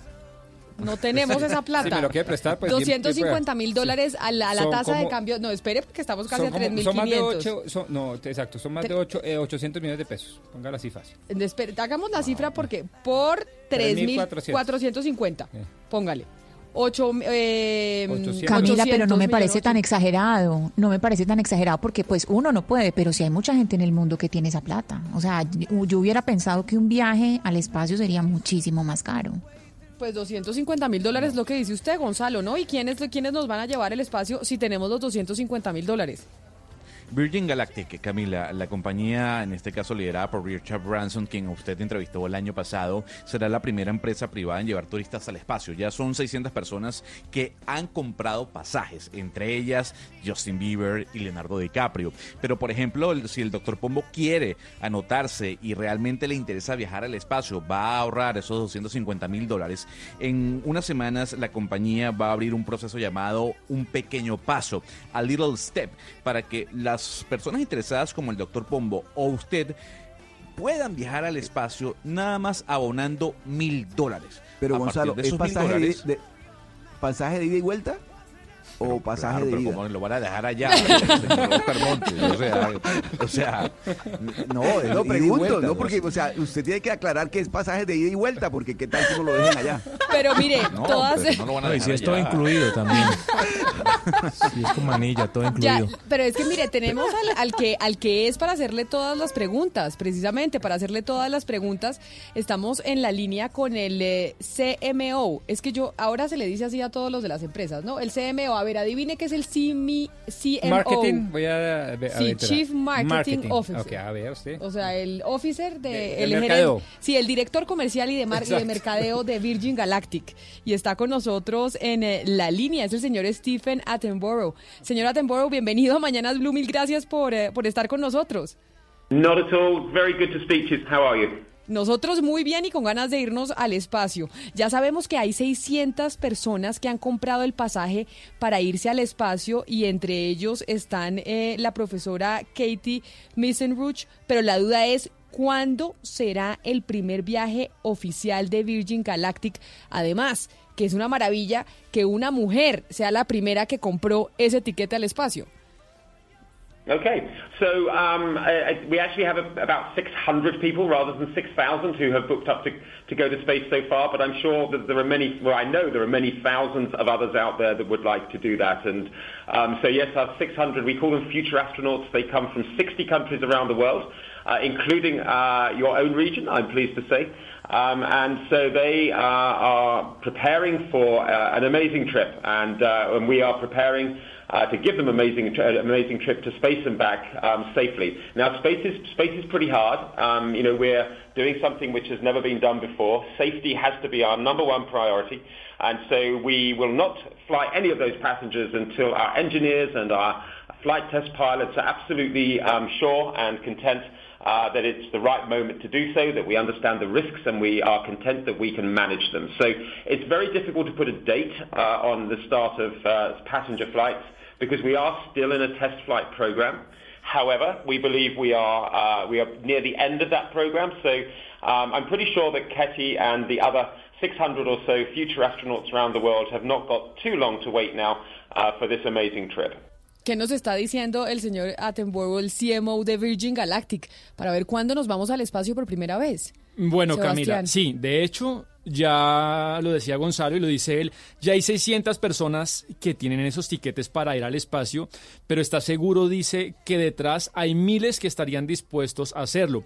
Entonces sí, son, son 600 personas alrededor, dice, de, se- de 60 países alrededor del mundo y dice, incluidos algunos de la región de ustedes, se, referirá a Sudamérica. Dice, esta gente se está pues preparando para un viaje espectacular y ellos, la empresa se llama Virgin Galactic, entiendo, también pues se está preparando para eso. Pero lo sí, más sí, sí, la empresa se llama Virgin Sí. Galactic porque este es el CMO de Virgin Exactamente. Galactic. El el- dice después, eh, el espacio es algo duro, eh, es algo difícil. Hablamos de algo que nunca se ha hecho antes, entonces la seguridad, Camila, pues es el tema más, más importante, la seguridad. Entonces no se hará nada antes de verificar pues todos los protocolos, todo el tema de los ingenieros, mejor dicho, de chequear todo antes de partir. No se hará nada antes de, evaluar los niveles de riesgo que se puede controlar. Entonces, por eso Camila le responde que hablar de una fecha en concreto no se puede. Además, porque dice no se ha finalizado como un programa de prueba, un, un test que están haciendo de riesgo, y hasta que eso no termine, pues no pueden empezar. Pero cree que estos 600 pasajeros, pues tampoco tendrán que esperar demasiado para este maravilloso viaje. Lo que usted decía, Camila, la profesora Kerry Mason Roach va a ser la primera mujer en viajar al espacio como turista dentro de Virgin Galactic. Pagó 250 mil dólares y es tal vez un hito para las mujeres en todo el planeta. Pero, señor Eisenberg, eh, ¿en qué consiste el viaje? O sea, me refiero a cuántos días va a durar el viaje, qué actividades se van a realizar en el espacio, eh, ¿cómo, ¿cómo va a ser todo este vuelo? Uh, so the, trip to space has been specifically so that most people will be healthy and fit enough to, do it. So let me tell you a little bit about how the, the trip works. So um, when you uh, purchase a ticket uh, to, go to space with Virgin Galactic, we will um, tell you the dates that you need to, come to, join us. You'll travel to the world's first purpose-built commercial spaceport. That's an amazing building, an amazing facility uh, down in New Mexico, which is where we're already based. That's where our space vehicles are. That's where our staff are right now. Um, and you'll spend three days with us preparing for this amazing trip. On the fourth day uh, will be your space flight itself. Our spaceship actually doesn't take off from the ground vertically. It is attached to a special aircraft, and so it's a runway takeoff. Um, so quite familiar, but you're sitting in a six-seater uh, passenger spaceship with two pilots uh, in the front, and for the first part of your journey, you're attached to an aircraft. Bueno, Gonzalo, pues este viaje cuenta ha sido diseñado especialmente pues para personas que estén sanas, que estén muy bien de salud, eh, eh, digamos, personas que no estén bien de salud no pueden hacerlo. El, tema funciona así, Gonzalo. Apenas usted compra el tiquete, lo repite el 250 mil dólares, pues ellos le mandarán a usted, Gonzalo, unas fechas que usted ya debe bloquear para estar disponible para el viaje y usted después tiene que ir a un edificio espacial de la, de, la, compañía Virgin Galactic, un edificio muy moderno que es como su base de operaciones, Gonzalo, que está ubicado en Nuevo México. Estos Estados Unidos, y es ahí donde eh, operan los vehículos espaciales de la compañía, donde está la base de operaciones. Y ahí, Gonzalo, usted, digamos, pasa tres días con ellos, eh, preparándose para el viaje, y ya el cuarto día, pues usted arranca, arranca el espacio, es el inicio del viaje y digamos que Gonzalo, la, nave no parte precisamente del suelo, sino hay toda una plataforma especial eh, que eh, está equipada con la nave y la primera parte del vuelo, o sea, la primera parte del despegue es precisamente pasar Gonzalo por esa especie de plataforma. Pero, Sebastián, entonces yo quiero preguntarle al señor Stephen, eh, una vez ya montado en el avión, eh, eh, en esta especie de nave, ¿qué ocurre? That aircraft will take you up through the thick atmosphere to around 45,000 feet. At 45,000 feet, the spaceship is released. It has wings, so it goes into a nice gentle glide. But also almost immediately, the pilots in the front of the spaceship will light the rocket motor behind you, and then that spaceship starts to go very fast indeed. So our equivalent of 0 to 60 miles an hour is about a second. Uh, and then we keep accelerating to supersonic to the speed of sound. That takes about seven seconds. And then the pilots pull the nose of the spaceship straight upwards, so you're into a vertical climb, and you keep accelerating right to three or three or more uh, speed, uh, times the speed of sound.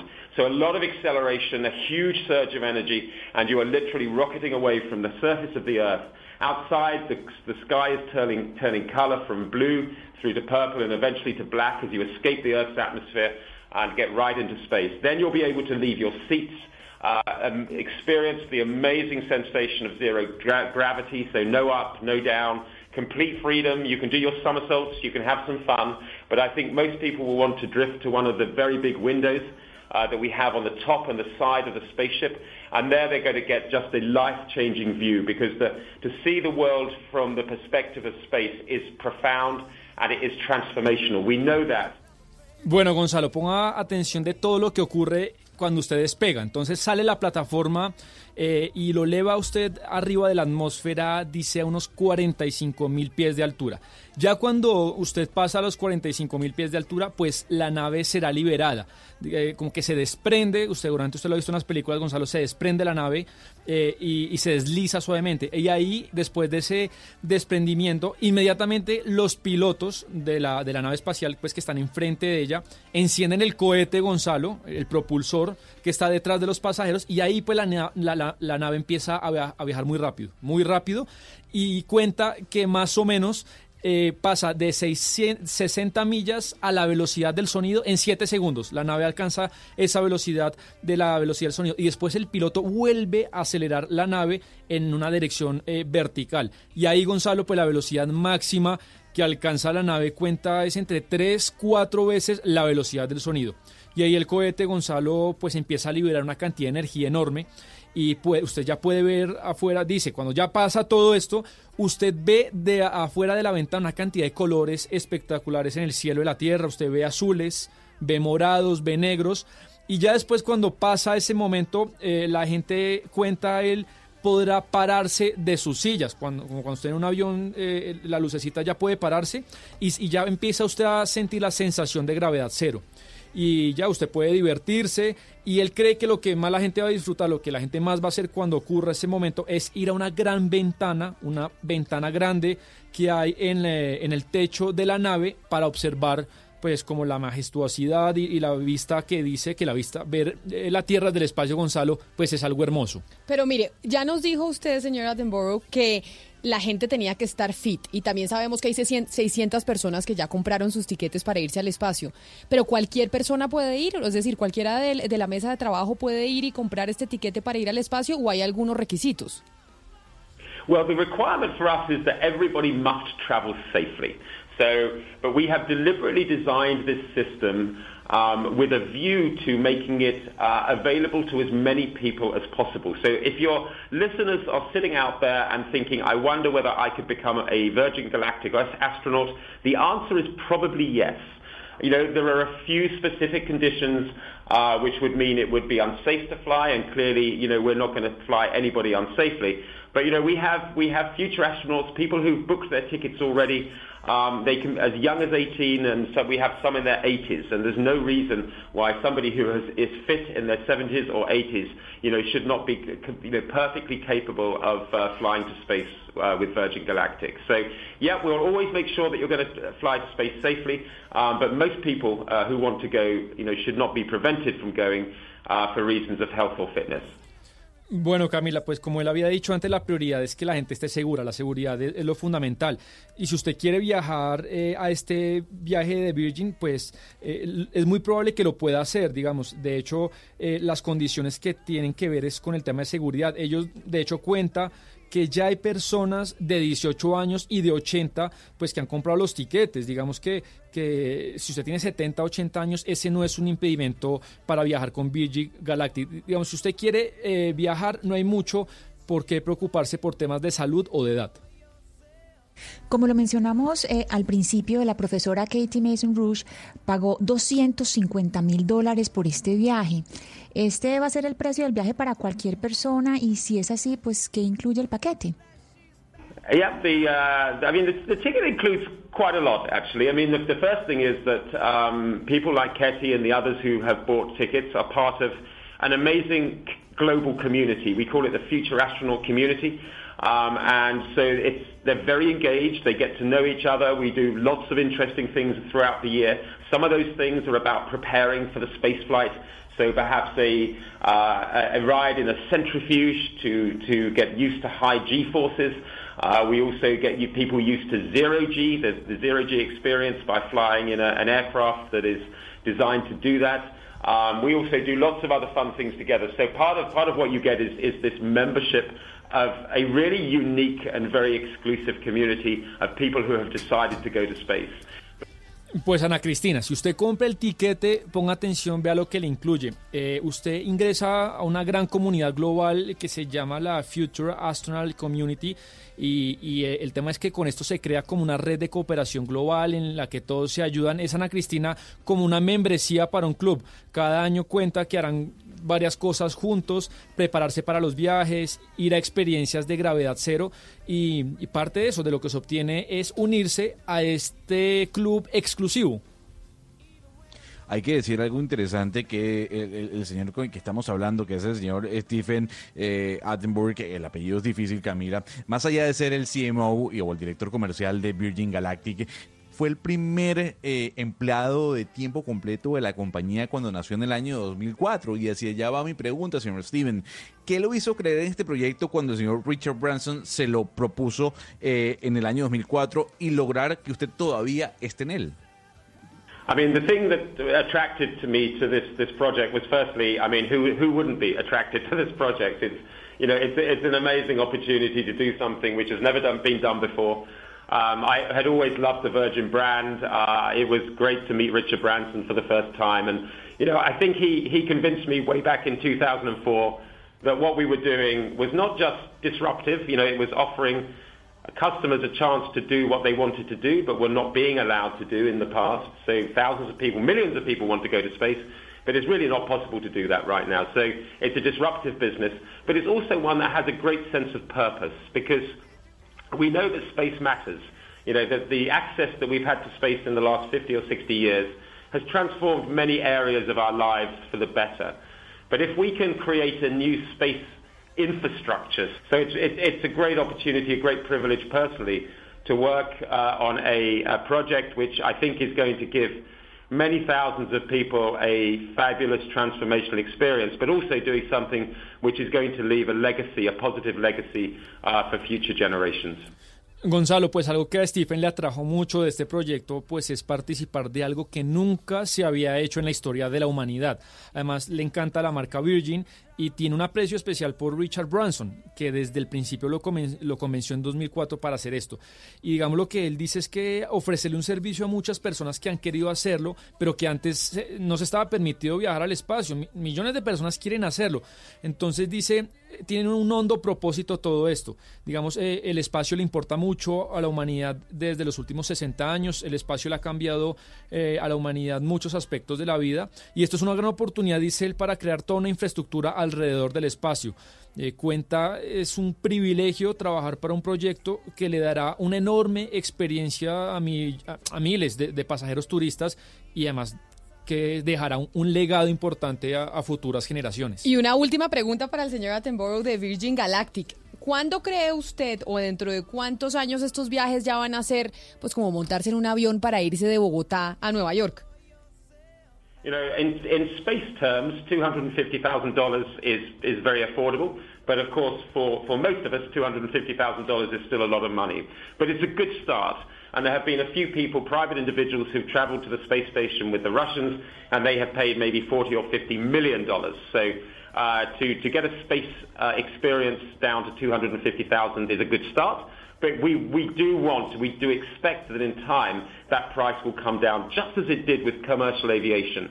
You know, if we can prove in the first few years that you can take uh, non-professionals into space, keep them safe, give them a good, uh, good experience, and you know, be a commercially viable company, then we think the pace of change could be really quite rapid, and that you know, in uh, in a number of years, you know, we could see a trip to space becoming you know much more affordable for a far greater percentage of the population. Pues señor eh, Attenborough, CMO de Virgin Galactic, muchas gracias por haber estado con nosotros aquí en eh, Blue Radio. Feliz resto de día para usted.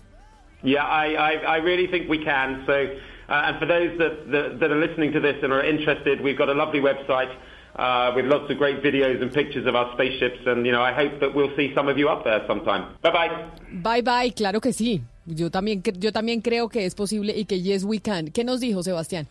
Le dice Camila pues que hablando de temas espaciales, 250 mil dólares es una suma razonable, pero entiende que ah, hablando para la mayoría de personas pues es una cantidad de plata muy grande pero es un buen punto de partida. Sabe que algunas pocas personas ya han viajado, dice él, a, turismo espacial con los rusos y a, esto, a esta gente le cobraron más o menos 15 millones de dólares. Entonces cree que 250 mil dólares es un buen comienzo pero que con el tiempo espera que ese precio va a descender, exactamente Camila como ocurrió con los vuelos comerciales, que ya no son tan caros como antes. Si ellos, digamos, si ellos pueden probar en los años que vienen que se puede ir y volver al espacio con gente que no es astronauta, pues el tema se va a desarrollar pronto y se van a ver que hacer viajes espaciales comerciales eh, se le va a abrir a muchas personas del mundo.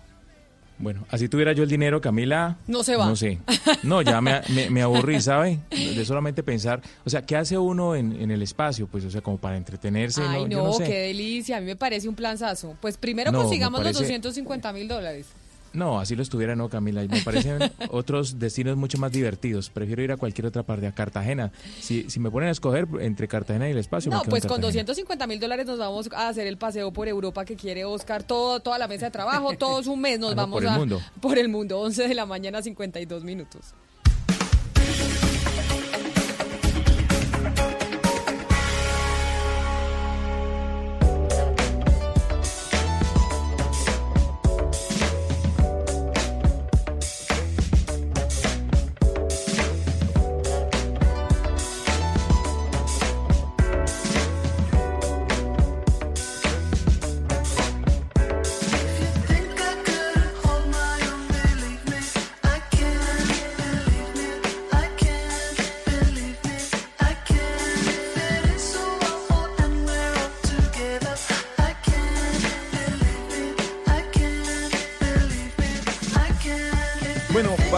Último trabajo de Temi Impala, Camila, que es un, uno no sabe si es un cantante o es una banda, algunos dicen que es un cantante, pero con una banda atrás. En fin, eh, The Slow Rush se llama el último trabajo de Temi Impala, que estuvo siendo esperado por muchos fanáticos a lo largo de cinco años, y aquí le traigo parte de ese material. Me encantó, Camila, la entrevista. Yo quiero ir ya al espacio, o sea, como Hugo Mario Palomar va a comparar Cartagena con el espacio, guardando las distancias, ¿no? Eh, yo creo que viajar al espacio y por 250 mil dólares, um, creo que vale la pena si uno ahorra algunos años. Y me encanta musicalizar el desconectado con lo nuevo de Temín para porque sé que mucha gente me ha escrito para que la coloque.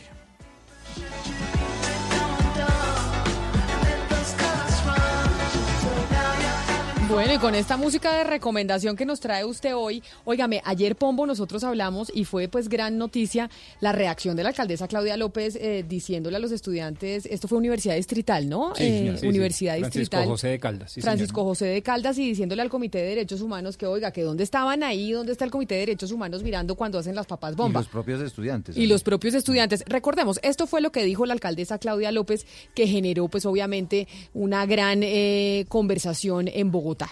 Es una vergüenza que se utilicen los espacios de la universidad, que se viole la autonomía universitaria y los estudiantes ahí sí no lo condenen y no lo vean ni siquiera. Y los supuestos defensores de derechos humanos ni lo mencionen, mucho menos lo condenen. ¿A quién están amparando con esa actitud? ¿A quién están amparando con su silencio? ¿A los que usan los campos universitarios de la pedagógica y la distrital para preparar bombas molotov y piedras, encapucharse y atacar civiles desarmados? Pues eso fue lo que le dijo fuertemente la ¿A alcaldesa Claudia López a los estudiantes. Le pregunta la alcaldesa. Y Además, esto fue, esto fue en pleno Consejo Superior de la Universidad, ¿no? Y que Angie Camacho, y qué es lo que han respondido hasta el momento los defensores de derechos humanos, es decir, a los que les veíamos la cara, mientras la alcaldesa Claudia López les decía que a quién estaban defendiendo. Camila, así es. Mire, nos dimos a la tarea de buscar precisamente estas organizaciones que se dedican a la defensa de los derechos humanos y a los fuertes cuestionamientos a las acciones de la fuerza pública. Y ellos han dicho básicamente, uno, que hay un cambio de tono en el discurso de la alcaldesa Claudia López distinto al con el cual ella hizo campaña y hoy está gobernando. Han dicho que preocupa, que consideran que la alcaldesa los está poniendo prácticamente en peligro y dicen que no son ellos quienes deben dedicarse a investigar quiénes son los encapuchados o cuáles son las acciones que ellos protagonizan. Escuchemos, esto fue lo que nos dijeron algunos representantes de una de esas organizaciones denominada Defender eh, la Libertad Asunto de Todos. Es que nosotros acá no podemos controlar el accionar de, de ciertas personas que generan un poco de violencia. Hemos sido claros, incluso en declaraciones públicas, que no estamos de acuerdo, que rechazamos estos actos violentos. Eh, sin embargo, vuelvo a repetir, no es nuestro rol controlar eso. Ese es el rol de la fuerza pública. Nuestro rol es denunciar el abuso policial. Y es que también ha dicho que este cambio, digamos que de tono tan drástico de la alcaldesa, lleva a que ellos durante los próximos días eh, impongan algunas acciones eh, digamos que judiciales contra la alcaldesa porque ellos consideran que en este momento son el blanco y que no lo que hizo Claudia López no fue nada distinto a estigmatizarlos, pero también buscamos otro tipo de reacciones. Por ejemplo, buscamos a Guillermo Rivera, el veedor distrital, quien dice que no puede haber una defensa de derechos humanos selectiva, de alguna manera dándole la razón a Claudia López y él dice, mire, si hay que investigar la acción del ESMAD, hay que hacerlo, pero tampoco podemos tener un silencio cómplice cuando las actuaciones hostiles vienen de parte de estudiantes, eh, de personas civiles, incluso de profesores, y pidió frente a eso ser un poco más equilibrados al momento de rechazar este accionar, Camila y Eduardo. Pero entonces lo que dice también la, la ciudadanía, Angie, es los estudiantes, los defensores de derechos humanos, los del Comité de Derechos Humanos, que evidentemente y con toda la razón acusan al ESMAD cuando es desproporcional el uso de la fuerza, pues ellos no son los que tienen que hacer inteligencia dentro de la universidad, pero como lo decía la alcaldesa Claudia López, si los ven, si saben que están ahí haciendo las papas bomba, si si son- saben que están si- tirando piedras contra la Y si ciudadanía, son defensores de derechos humanos, pues defienden los derechos humanos de todo el mundo. ¿por qué no, de qué no lo condenan? Es, digamos que es como el llamado que, hace la alcaldesa y que creo que hacen muchos bogotanos. Así es, ellos dicen precisamente a esa pregunta porque uno siente que no hay condena cuando el accionar ya no es de parte de la fuerza pública, sino de los, digamos que civiles, estudiantes. Ellos dicen, mire, lo hemos rechazado en muchas ocasiones, pero no pueden pedirnos que nos dediquemos a eso, porque simplemente nosotros como Comité de Derechos Humanos estamos hechos para hacerle seguimiento a la acción de la fuerza pública, que además dicen ellos que se ha incrementado durante todas estas semanas y que se va a incrementar luego de las reacciones de la alcaldesa Claudia López. Piden que definitivamente sea la Fiscalía, la Policía y los organismos de control quienes se encarguen de, de estas investigaciones, pero que además le den resultados a la ciudadanía y revelen a la luz pública quiénes son, de dónde vienen y para qué y con qué fin se hacen estos eh, actos de violencia en Bogotá. Pero Angie, yo creo que lo que piden es no que ellos se vuelvan los investigadores del CTI ni mucho menos, pero que denuncien, que si están viendo esto, pues lo digan y que y que también y que y que sean un poco más ecuánimes a la hora de hacer las acusaciones. Es lo que yo creo y entiendo lo que de lo que dijo la alcaldesa y lo que dice la ciudadanía. Así es, Camila, mire, incluso ayer nosotros hablamos con Julián Báez, que era el estudiante que estuvo en el consejo directivo y al que Claudia López increpó, y básicamente lo que él decía, mire, en muchas ocasiones nosotros no sabemos quiénes son los encapuchados. Lo que tenemos claro es que incluso hay convocatorias que empiezan a llegar por las redes sociales que no son convocadas, valga la redundancia, por nosotros. De un momento a otro llegan personas que no conocemos con la cara tapada y a los pocos segundos ya está la fuerza pública. Un poco eh, lo que quiso dar a entender Julián es que estas infiltraciones vendrían por parte de la fuerza pública, cosa que evidentemente tendría que investigarse si esto realmente es o no es así.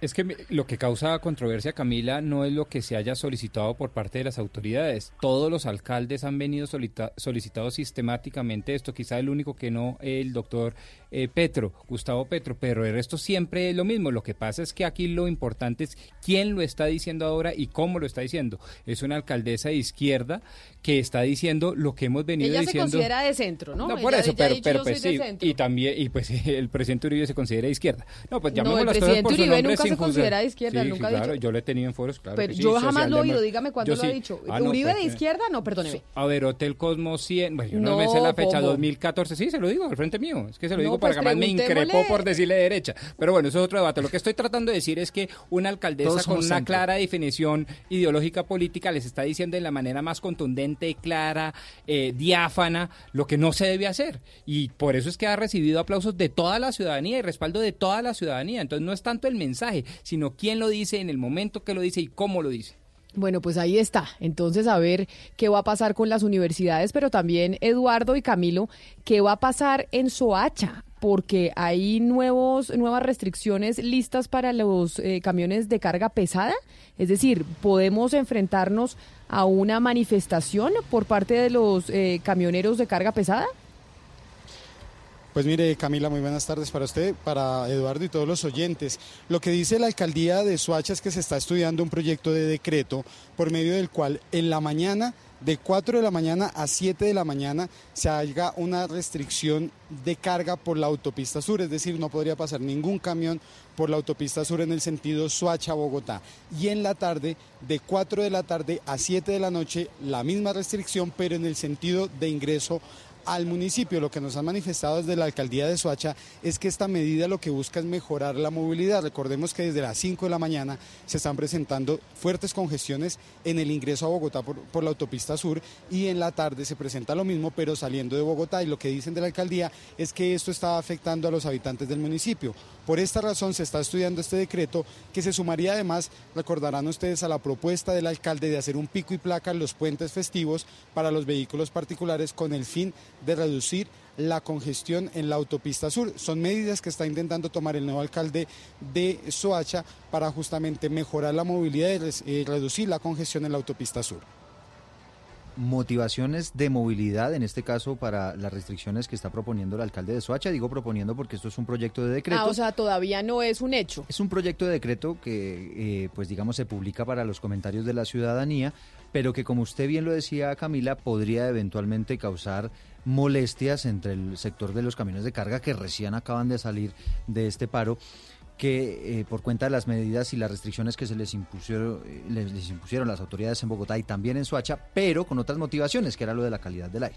Esta vez el tema tiene más que ver con movilidad. A más que con la calidad del aire es con la movilidad. Claro, porque es que la entrada por Soacha es terrible. Exacto, entrada y salida se complica y sobre todo en las horas pico. Óigame, ya que estamos hablando de calidad del aire, uno de los, de los centros o uno de los establecimientos que más contamina, entre otras cosas, son los eh, centros que- crematorios, ¿no? Sí. ¿Usted quiere que lo creme o que lo entierren, Pulvo? Una vez donados mis ¿Órganos? mis son órganos, claro que me creme. Usted no quiere entierro, quiere cremación. Cremación, sí, claro. ¿Usted, Eduardo, quiere Mm, cremación no, o entierro? sí. Porque usted es muy religioso y, Sí. El- y la religión católica pues dice que hay entierro y no pues, cremación. digamos, es son válidas las dos, pero pues sí es preferible el entierro. ¿Y por qué? ¿Por qué en la religión católica es preferible el entierro? Eh, bueno, pues es un tema, digamos, como más, como más espiritual, ¿no? Pero no Ah, tiene mucho... Sí, pero sí sé que por religión Yo- yo- están yo- en yo contra le- de la yo le doy una cremación. respuesta, eh, porque por el tema de la interinidad corporal. Es decir, el cuerpo es un regalo de Dios y el hombre no puede ni siquiera en el momento de la Ah. muerte entrar a hacer cenarlo. el Por ejemplo, tanto, sí. tanto se opusieron al tema de la donación de órganos y eso, entrar a hacer cenarlo a través de la actividad artificial del hombre. Ah, no, yo sí voy a donar todos mis órganos, ya Yo tengo el carné. y Ya nos tengo el cremamos carné, después. Exacto, sí. En vez de que se lo coman Pero a uno yo los estoy de acuerdo gusanos. con la donación de órganos, ¿sabes? Si uno puede ayudar a alguien más, pues ¿por qué no hacerlo? Bueno, pero ¿qué es lo que está pasando con los hornos crematorios y con estos sitios en donde se creman los cadáveres? Hay un sector en la localidad de Antonio Nariño, son tres barrios exactamente, que dicen que están muy contaminados por el funcionamiento de un horno crematorio en esa zona. Dicen que además que ya tienen afectaciones en la salud y Rubén Ocampo estuvo con ellos. Buenos días, se trata del horno crematorio del Cementerio del Sur, ubicado en el sector Matatigres, en la vía Bogotá-Soacha. Según los videos captados por los habitantes del barrio Ciudad Villamayor, Eduardo Frey y San Jorge Central, se ve como el extractor del horno crematorio saca durante parte del día y de la noche un humo negro que no solo afecta la calidad del aire, sino también la salud de la comunidad aledaña a ese lugar. pero igual cuando tú estás en el parque de enfrente haciendo deporte, te evidencias el olor nauseabundo que tiene esto. Un tema es que nosotros tenemos inclusive videos. Se supone que los hornos crematorios solamente pueden funcionar de día porque durante el día este humo puede subir a, la superficie. Pero en la noche también realizaron algunas cremaciones de las cuales tenemos los videos. Y al hacer esas cremaciones de noche, este humo por la densidad baja a nivel nuestro y es respirado mientras nosotros dormimos. Aunque la Secretaría de Ambiente viene realizando mesas de trabajo con la comunidad y autoridades del distrito, los habitantes afectados por esta situación afirman que llevan tres años denunciando estas afectaciones a la salud y al medio ambiente sin que hayan resultados.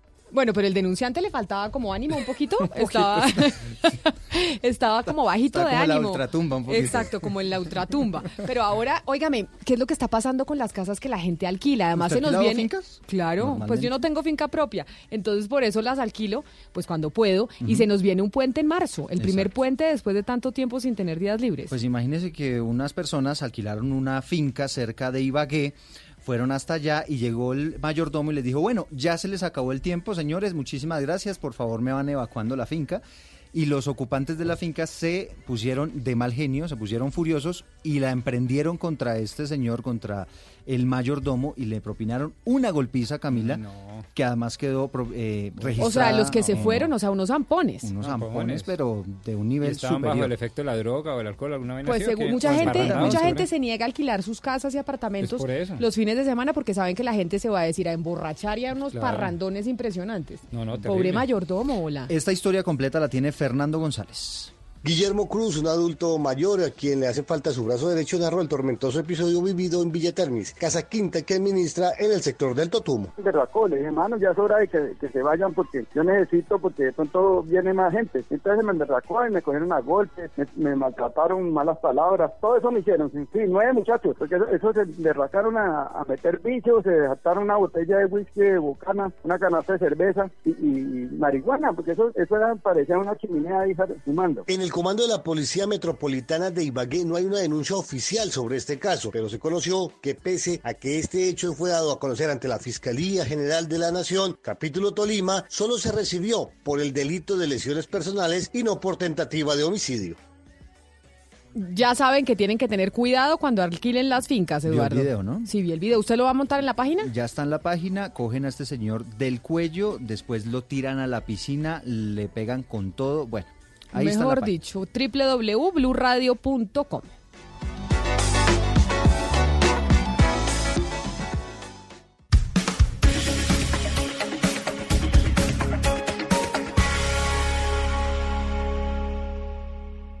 Una señal que se enlaza.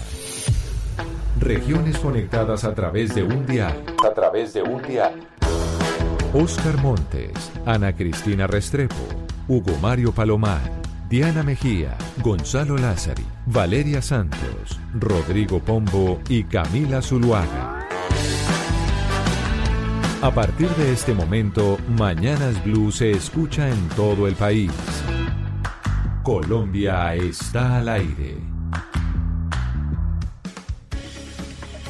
Siete minutos después de las 12 del día, los saludamos una vez más. Empezamos una hora adicional de Mañanas Blue cuando Colombia está al aire. Ya nos conectamos con todas las ciudades del país, Medellín, Cali, Barranquilla. Bucaramanga y o por supuesto también estamos a través de Facebook Live. Ustedes nos encuentran en Blue Radio, se meten a Facebook y ahí encuentran nuestra transmisión. Pero hoy vamos a hablar del departamento del Magdalena. En el departamento del Magdalena está pasando algo bien interesante y es que gobernador y alcaldesa de la capital del departamento, pues pertenecen a una misma línea política, pertenecen a una misma línea ideológica y muchos consideran que en el departamento del Magdalena se está incubando un experimento, un experimento que tal vez no habíamos visto antes en Colombia. Y por eso hoy nos acompaña precisamente el gobernador del departamento del Magdalena, exalcalde de Santa Marta, aquí en cabina en Bogotá, Carlos Caicedo. Gobernador Caicedo, mil gracias por estar aquí con nosotros. Bienvenido a, Bogotá. Gracias, Camila. Y gracias, Rodrigo. Y por supuesto, gracias a toda la audiencia de Blue Radio. ¿Qué lo trae por Bogotá? ¿Por qué está en Bogotá? Bueno, estuve en la vitrina de Anato el día de ayer, eh, presentando nuestro departamento, nuestra ciudad y nuestros proyectos eh, de carácter turístico que son muy ambiciosos para generarle oportunidades de trabajo a la gente y que se encontró con el presidente Duque, se encontraron y que tuvieron un intercambio de palabras y por ahí leí que el presidente le había dicho que le tenía miedo a usted. no, pero fue un intercambio muy amable, eh, porque en días pasados estuvimos en el Palacio Nariño le hicimos la presentación de los principales proyectos sociales, productivos y de infraestructura y le hicimos una solicitud de 9.4 billones de pesos para impulsar un nuevo modelo de desarrollo en el departamento de Magdalena que supere la pobreza. Recuerda que estamos en el cuarto nivel de pobreza monetaria en Colombia y el séptimo en pobreza multidimensional. Entonces el presidente, esta vez que nos encontró en Anato, me dijo mm, básicamente eso, que pues que, le preocupaba que le pidiera otra Que le pidiera tanta plata. Tanta plata. Pero fíjate tú que, eh, además que fue un, un encuentro muy amable, el presidente eh, hemos sentido que ha cogido varias de las iniciativas que le hemos propuesto porque eh, tienen un impacto importante, no solamente para el Magdalena, sino también para Colombia entera. Fíjate tú, en la medida en que logremos convertir a la Sierra Nevada, ¿cierto? A, la, Macondo y, y la cumbia en productos turísticos, no solamente del Magdalena, sino se vuelven productos eh, turísticos de Colombia, que sean patrimonio de la humanidad. La sierra eh, que es la montaña más alta del mundo a la orilla del mar, es la mayor altura del país y que allí viven pueblos originarios que poseen una extraordinaria sabiduría. Ese reconocimiento de la UNESCO, o el de la cumbia. Recuerda que la, cumbia es la madre del vallenato. o sea, usted nos va a venir a hacer la presentación del Magdalena que hicieron en Anato aquí en Blue Radio, para que nos vayamos para el Magdalena. Porque es, su, visión de departamento. Claro, es su visión de departamento. Para, sacarlo adelante. También nosotros habíamos invitado a la alcaldesa del departamento de Santa Marta, Vira Johnson, iba a estar aquí en eh, Bogotá, pero alcaldesa, usted no pudo viajar a Bogotá, tengo entendido porque tenía otros compromisos, pero se conecta usted con nosotros desde Santa Marta. Bienvenido bienvenida usted también a Mañanas Blue. Muy buenas tardes, Camila, a ti y a toda la mesa de trabajo. Buenas tardes, gobernador. Sí, efectivamente no pude viajar a, a Bogotá porque tenía aquí otros compromisos y bueno, también porque estamos precisamente en todos los temas del plan de desarrollo. Y la ventaja que puede tener el trabajar en esta articulación completa gobernación y alcaldía es precisamente esa, ¿no? El gobernador puede estar allá en Anato eh, presentando todo el departamento eh, y eso a veces eh, lo hacemos, está él en un sitio y yo en otro, porque estamos completamente articulados y trabajando en completamente en equipo. Nosotros hemos planteado esta discusión y se lo vendimos hacia los oyentes de si este experimento de trabajar en equipo entre la alcaldesa de Santa Marta, Vira Johnson, y el gobernador del Magdalena, Carlos Caicedo, podría hacer que Colombia gire hacia la izquierda. ¿Y por qué les hablo de ese, de ese planteamiento? Porque hemos visto en las últimas semanas, por ejemplo, al, eh, al líder del partido de gobierno, al presidente Álvaro Uribe, hoy senador de la República, diciendo que eso que está pasando en el Magdalena, que eso que está pasando en Santa Marta es llevar el país hacia el castrochavismo. Y yo sí quisiera entonces preguntarle a los dos, empiezo por usted, gobernador, lo que se está haciendo en, eh, en el Magdalena con Santa Marta es ese experimento de un tipo de gobierno distinto, más girado hacia la izquierda que hacia la derecha, que es lo que hemos visto históricamente en Colombia? Bueno, el experimento es básicamente trabajar en equipo. El gobernador y la alcaldesa, lo que históricamente no pasaba. Yo no, pude, no pude como alcalde trabajar con el gobernador. Por el contrario, eso era una tensión constante, un tongo le dio a Rondongo, que es más o menos lo que pasa en buena parte de las entidades territoriales de Colombia. Es muy importante la articulación del nivel nacional, del departamental y del municipal. En segundo lugar, trabajar en equipo en torno a proyectos que favorezcan los intereses de la comunidad. Al pueblo que, lo que le interesa es eh, que se le propongan iniciativas que lo saquen de la pobreza, que le den empleo y que le mejoren su calidad de vida. Y fíjate que eh, de lo que se trata es precisamente de sacar al Magdalena del ostracismo, de la desigualdad, de la inequidad, Pero ¿y en la que históricamente nos acusan estuvo. de castrochavistas por hacer eso, porque eso es lo que se ha escuchado, ¿o no, alcaldesa? Usted recibió unos fuertes ataques y unos fuertes pronunciamientos del senador Uribe en ese sentido. Sí, se pronunció el senador Uribe, se pronunciaron varias personas, pero eh, la verdad nosotros vamos a tocar todas las puertas del mundo que sean necesarias para seguir generando más beneficio para la ciudadanía, porque ese ha sido siempre nuestro foco. Y precisamente hemos empezado una serie de reuniones eh, con embajadores de diferentes países en las que el primer eh, embajador que recibimos fue el de Estados Unidos, el segundo fue el de Cuba y el mañana, por ejemplo, tenemos eh, reuniones con diferentes embajadores de otros países. Entonces, eh, no se entiende por qué quieren eh, aterrizar esa esa eso que estamos haciendo como si quisiéramos traer aquí eh, un modelo castrochavista que en ningún momento ha sido nuestro nuestro ideal, ¿no?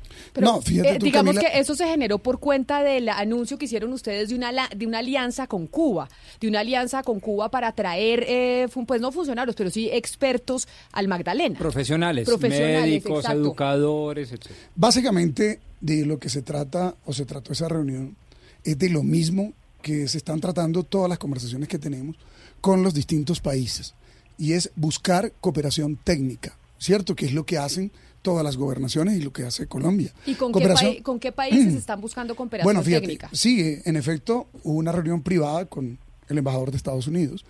Esta fue una, una reunión más pública. Eh, la reunión que tenemos con los embajadores de algunos países europeos es privada. Eh, ya avanzamos en una conversación. Yo mismo conversé con la embajadora de México y eh, tenemos varias conversaciones pendientes con varios embajadores. ¿Qué estamos buscando? Estamos buscando fortalezas, por ejemplo, en agricultura sostenible, en energías limpias, en turismo cultural. Entonces estamos escogiendo los países que tienen competencias en ello. En el caso de Cuba, pues todo el mundo reconoce la fortaleza que tienen en materia deportiva. Eh, por ejemplo, Ibargüen ha recibido entrenamiento de cubanos. Lo propio han recibido los principales eh, departamentos que tienen capacidades olímpicas en Colombia, ¿cierto? De Cuba. eh, varios gobernadores, varios alcaldes han firmado convenios Pero ¿por qué en el la- pasado la y en reunión- materia de alfabetización, por ejemplo. Usted dice, tuvimos reunión privada con el embajador norteamericano, con algunos embajadores de la Unión Europea. ¿Por qué la reunión eh, con Cuba, que con el gobierno cubano, que fue la que generó todo el revuelo, fue más pública? Bueno, porque eh, se hacen Facebook Live, ¿cierto? En algunos casos, pues, los embajadores dicen, eh, pues queremos que la reunión sea privada. En otro, pues si no nos dicen eso, pues nosotros permanentemente estamos contando con todos los que nos reunimos, porque es muy importante que la gente, tenemos un concepto, gobierno abierto, la gente debe saber qué hacemos nosotros todo el tiempo, ¿cierto? Porque pues finalmente el que nos paga es la comunidad. Entonces estamos al servicio de la comunidad contando lo que hacemos. Tenemos una estrategia y es conversar con universidades. En próximos días vamos a hacer una reunión con los principales eh, rectores de las universidades públicas acreditadas en Colombia para impulsar un programa de educación superior, toda vez que el Magdalena está en unos niveles de desigualdad en materia de acceso a la educación superior. Tenemos una media del 26%, mientras la nacional es 52%. Y fíjate tú, Camila, eh, que de eso de ese 26 está concentrado el 96 en Santa Marta. Entonces estamos tocando las puertas de toda Colombia y del mundo para llevar progreso y oportunidades para nuestra gente. Entonces, en la cooperación internacional hay una fuente de conocimiento y a veces de recursos en la Academia Colombiana, de proyectos, de conocimientos y capacidades en materia de oferta académica, por ejemplo. Estamos tocando las puertas del gobierno nacional, del sector privado. Ayer me reuní con varios gremios, Cotel, Coganato, cierto, uh de manera pues que eh, nuestro plan es buscar generar un modelo de desarrollo articulado, gobernación y distrito, y fíjate tú, superar lo que nos dejó eh, pues los gobiernos eh, de los actores políticos que ahora están criticando este modelo. Es decir, ellos están preocupados porque no fueron capaces de sacar al Magdalena de ese nivel de pobreza. Nosotros vamos a trabajar por lograrlo. Transformamos en su tiempo la Universidad del Magdalena, hemos cambiado Santa Marta y estamos seguros que este trabajo en equipo y buscando una articulación nacional e internacional nos va a llevar a cambiar el Magdalena. Alcaldesa Vira Johnson, dijeron del Centro Democrático que ustedes lo que querían era traer el G2 al departamento del Magdalena, traer, traer el G2 cubano a, Santa Marta. ¿Cuándo llegan los profesionales cubanos? Es decir, ese acuerdo se hizo público por cuenta de pues que el embajador cubano no tuvo ningún problema en que se conociera esa reunión. ¿Cuándo se va a materializar ese acuerdo?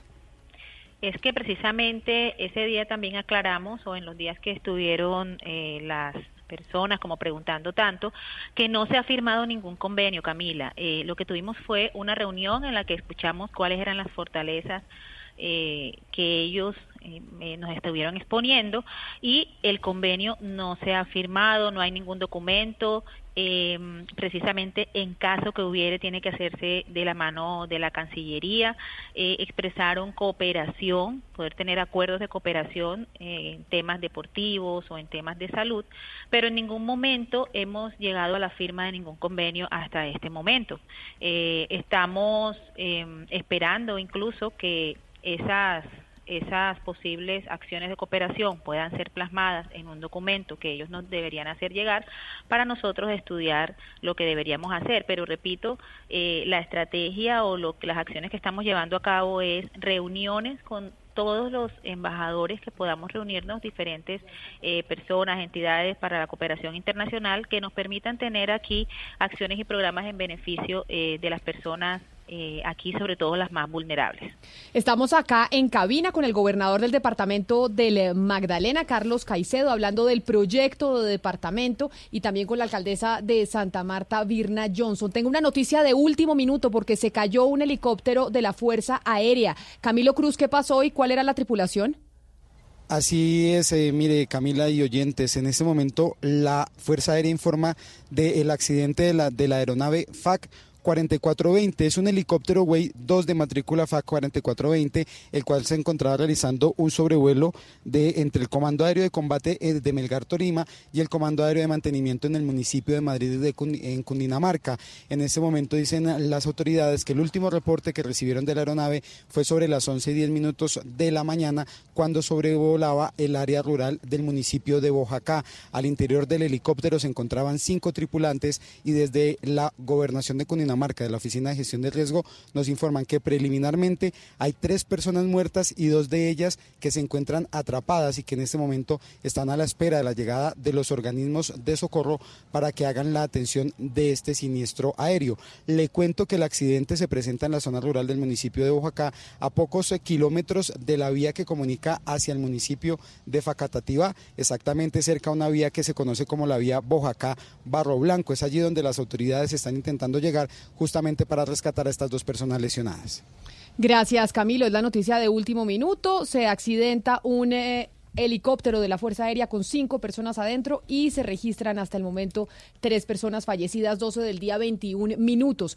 Gobernador Carlos Caicedo, usted tiene claro, y yo no sé si la alcaldesa Virna Johnson también lo tenga claro, que hay un temor en el país y en unos sectores por este experimento que se está haciendo en el Magdalena y dicen, aquí va a llegar una fuerza política distinta que tal vez va a ser exitosa en el Magdalena y va a girar hacia la izquierda Colombia en las próximas elecciones o en las que vengan en el 2026. ¿Ustedes son conscientes de eso? Bueno, somos conscientes, eh, para aportar un poco al, tema anterior, que el artículo 287 reconoce la autonomía territorial para poder de la Constitución, es decir, que lo que estamos haciendo es en el marco de la Constitución de la República y que cada acuerdo que estamos adelantando, ¿cierto? En este caso, por ejemplo, los eh, acuerdos con universidades, pues buscamos que tengan el respaldo del Ministerio de Educación. Vamos a buscar que los acuerdos que adelantemos con distintas embajadas tengan también el de la Cancillería. Es decir, que vamos a pasar por la Cancillería los posibles acuerdos de cooperación. Recuerde que los convenios los debe suscribir es el presidente de la República, pero las entidades territoriales sí podemos adelantar acuerdos. Y estamos buscando acuerdos de cooperación en varios temas. La Sierra Nevada es uno de ellos.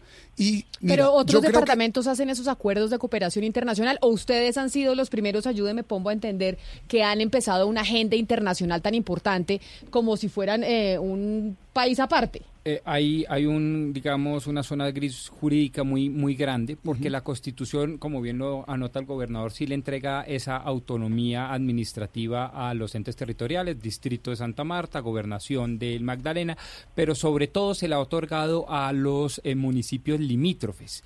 Eh, entonces, básicamente, digamos, lo que se dice es que en materia de convenios internacionales, la voz cantante y competente es el gobierno nacional. y acá el gobierno nacional se ha molestado con ustedes por cuenta de esos acuerdos internacionales que están haciendo desde el departamento? No nos han hecho requerimiento, pero si no los hacen. Pero políticamente y públicamente sí sectores afines se los han hecho. Bueno, pero esas son las posiciones pero políticas. Pero un reclamo político, no jurídico, como decía el gobernador. Pero, que son dos cosas. Pero digamos la, la verdad de todo esto, y es que los convenios, como bien lo dice el doctor Pombo, eh, los suscribe el presidente de la República, pero acuerdos de cooperación pueden eh, promoverlo las entidades territoriales. Ahora, en nuestro caso, repito, así como lo estamos haciendo con los distintos ministerios, es decir, aproximar a gremios, pues nos interesa hacerlo de la mano del Ministerio de Comercio y Turismo, aproximar a universidades, nos interesa hacerlo acompañados del Ministerio de Educación y aproximar a países, pues también lo haremos con la Cancillería. En esto no hay, digámosle, ningún misterio. Ahora bien, tú hacías una pregunta relacionada con un nuevo modelo. A ver, el nuevo modelo eh, sí es importante que Colombia lo conozca. Nosotros eh, creemos que hay que tener una propuesta, una visión de cómo desarrollar el territorio, no solo a corto, sino a mediano y largo plazo. Eso hicimos en la universidad. Planeamos estratégicamente, eso hemos hecho en la ciudad con el plan denominado 500 años y eso aspiramos a hacer en el departamento para los próximos 30 años. Fíjate tú, nosotros sentamos las bases y promovemos un modelo de desarrollo incluyente que supere los niveles de pobreza, desigualdad, que eh, impulse una nueva economía productiva que, eh, hombre, incluya más gente en el mercado, incluya más gente a las oportunidades de la riqueza y el trabajo de calidad. Colombia necesita, sin, duda, alguna, un modelo que supere la pobreza. Entonces, esperemos a ver cómo nos va eh, en este trabajo a nivel departamental. Estoy seguro que nos va a ir bien porque estamos trabajando de manera muy honesta, muy comprometida con nuestra gente.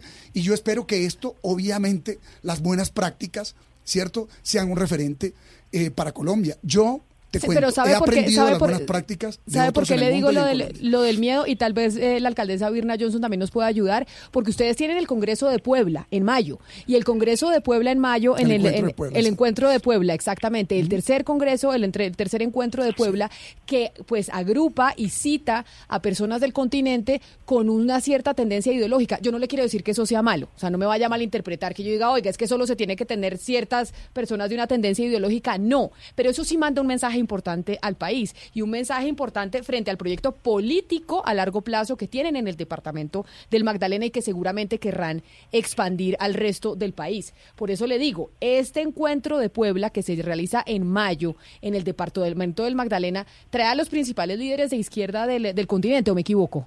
Eh, esperamos que vengan varios de los principales. Eh, ¿Están invitando a quiénes? Básicamente son expresidentes, exministros de Estado, ¿cierto? Es decir, que han dirigido países eh, como Argentina, como Brasil, como Uruguay, como Es decir, Paraguay. vendría Cristina Fernández de Kirchner, la, la están esperando. Estamos esperando. Están esperando. ¿A quiénes están esperando? ¿Quiénes son los invitados a ese congreso en Magdalena? Básicamente de, hacen parte de Puebla eh, España y América Latina, esencialmente. Entonces, pues evidentemente, pues se esperaría que viniera o, o estuvieran delegados. Pero, el pero diga presidente los nombres, porque usted está muy Sí, diplomático y no quiere España- decir. O sea, usted no está esperando, eh, Por esperando al expresidente de gobierno José María Aznar. No. No, a Rodríguez, Zapatero, por exactamente. ejemplo, Rodríguez Zapatero, Ajá. ¿cierto? Del Cristina, Cristina de Argentina. O de, o de su movimiento, Ajá. o del movimiento del PT que estuvo gobernando Brasil, o del Frente Amplio que estuvo gobernando Uruguay, y que lo hicieron con eh, buenas notas en la mayoría de los casos. Y en el caso de Argentina eso ha significado que regresen al gobierno, ¿verdad? O en Uruguay, por ejemplo, o en México, por ejemplo. Es decir, aquí estamos hablando es con gente que ha gobernado con responsabilidad. Fíjate tú que nosotros, en el caso mío particular, tenemos también una relación con eh, los noruegos, ¿cierto? O los suecos. Pero por Y- eso- y ese modelo, por ejemplo, que se ha impulsado en los países nórdicos, que tiene los mayores índices de desarrollo humano, nos inspira, como nos inspiran las buenas prácticas desarrolladas en los gobiernos en Latinoamérica. Las buenas prácticas, hay que aprender de las buenas prácticas. También ha habido errores, también se aprenderá de los errores. Lo que creemos es que hay que inspirarnos y fundamentarnos en la gestión de gobierno, en lo que ha sido positivo en otros gobiernos en el mundo e inclusive en prácticas en gobiernos a nivel nacional. Alcaldesa Virna Johnson, ¿por qué posicionar Santa Marta y ofrecer Santa Marta para este encuentro eh, de Puebla, para este tercer encuentro? Porque uno dice, oiga, Santa Marta es una ciudad maravillosa, es la bahía más linda de América, así se le conoce, pero no, se imag- no nos imaginábamos que iba a albergar o que albergaría una reunión de este calibre. El encuentro de Puebla es un encuentro eh, de una mirada social en donde el énfasis es la gente, el énfasis de, todo lo que hemos hecho eh, a lo largo de todo nuestro proyecto político, pues es la gente y además comparte experiencias eh, sobre modelos de gobiernos exitosos. Entonces, em, lo que la verdad se ha querido con este encuentro es poder hacer ese intercambio eh, con esas experiencias y, y bueno, la verdad es que también hay que superar eh, confrontaciones políticas y enfocarse en el desarrollo social y la cohesión que nosotros queremos y que, y que siempre nos ha caracterizado. Ahora, mira, hay una cosa. Usualmente los sectores alternativos, progresistas o de izquierda, eh, son reconocidos por muchos como eh, poseer un pensamiento crítico, tener un enfoque social y estar orientados a la gente, al pueblo, a la comunidad. Pero que eh, cuando tienen la oportunidad de ejecutar no lo son tan exitosos. Correcto. Nosotros hemos buscado precisamente eh, superar ese modelo, ¿cierto? Buscar trascender del discurso a la acción. O a sea, la que no, que no sigan con la mala imagen de que los gobiernos de, de izquierda son males administradores, malos ejecutores, sino que se puede tener otra visión de gobierno y ser, eh, y ser ejecutor y ser buen administrador. que al final, digámoslo, el beneficiado sea la gente, el pueblo, la comunidad. Fíjate, ¿dónde están las mejores prácticas en materia de salud? Eso es lo que estamos mirando, las mejores prácticas en materia educativa, en materia cultural, en materia deportiva, en materia de emprendimiento, por ejemplo, en materia turística, ¿cierto? Eh, que le generen unas nuevas oportunidades a nuestro territorio, aprendiendo de los que lo han hecho. Ayer le decía yo a la embajadora de México eh, que va a visitarnos prontamente. Pero usted Hombre, está muy internacional, gobernador. Bueno, es que estamos no, tocando- no digo que sea malo, Estamos pero tocando las La puertas. izquierda también puede ser internacional, dígalo sin por es que aquí no supuesto. tengo claro. No, estamos tocando Sí. las puertas del mundo. Es que dijimos, para sacar a nuestro departamento adelante, la ciudad y el Magdalena, pues tocaremos las puertas del mundo. Y las puertas del mundo es tocar a la academia, tocar a los otros países, tocar las empresas, tocar los gobiernos, aprender de sus prácticas, buscar conocimiento, buscar asesoría, eh, buscar estructurar junto con ellos proyectos y obviamente atraer recursos. Lo que nos interesa Per- es Permítame, gobernador, aterrizar ese, Sí, ese discurso que seguramente es muy coherente y hermoso en la teoría. Vamos a la práctica. Y permítame por las damas, voy a empezar con la alcaldesa Birna Johnson. Una de las acciones más celebradas por todos fue cuando el alcalde promovió que se le quitara vía judicial una concesión leonina a Metro Agua. Metro Agua pues llevaba una concesión durante más de décadas y Santa Marta, ciudad capital, no tiene agua, no Del tiene acueducto de alcantarillado. del grupo INASA. Del grupo INASA. Y muy valientemente se la quitan. Pasan ocho años. Queda en cabeza de una empresa que tengo que, entendido que se llama Empresa de Servicios Públicos de Santa Marta, SMAR, ¿sí? Y pasados esos ocho, esos ocho años, pues las pérdidas mensuales son de cerca de 600 millones de pesos, según el mismo gerente de la empresa, y el modelo financiero no les da. O sea, se quebró. Esa empresa es inviable financieramente. Señora alcaldesa, ¿usted estaría dispuesta, por ejemplo, a concesionar nuevamente el servicio público de agua y alcantarillado?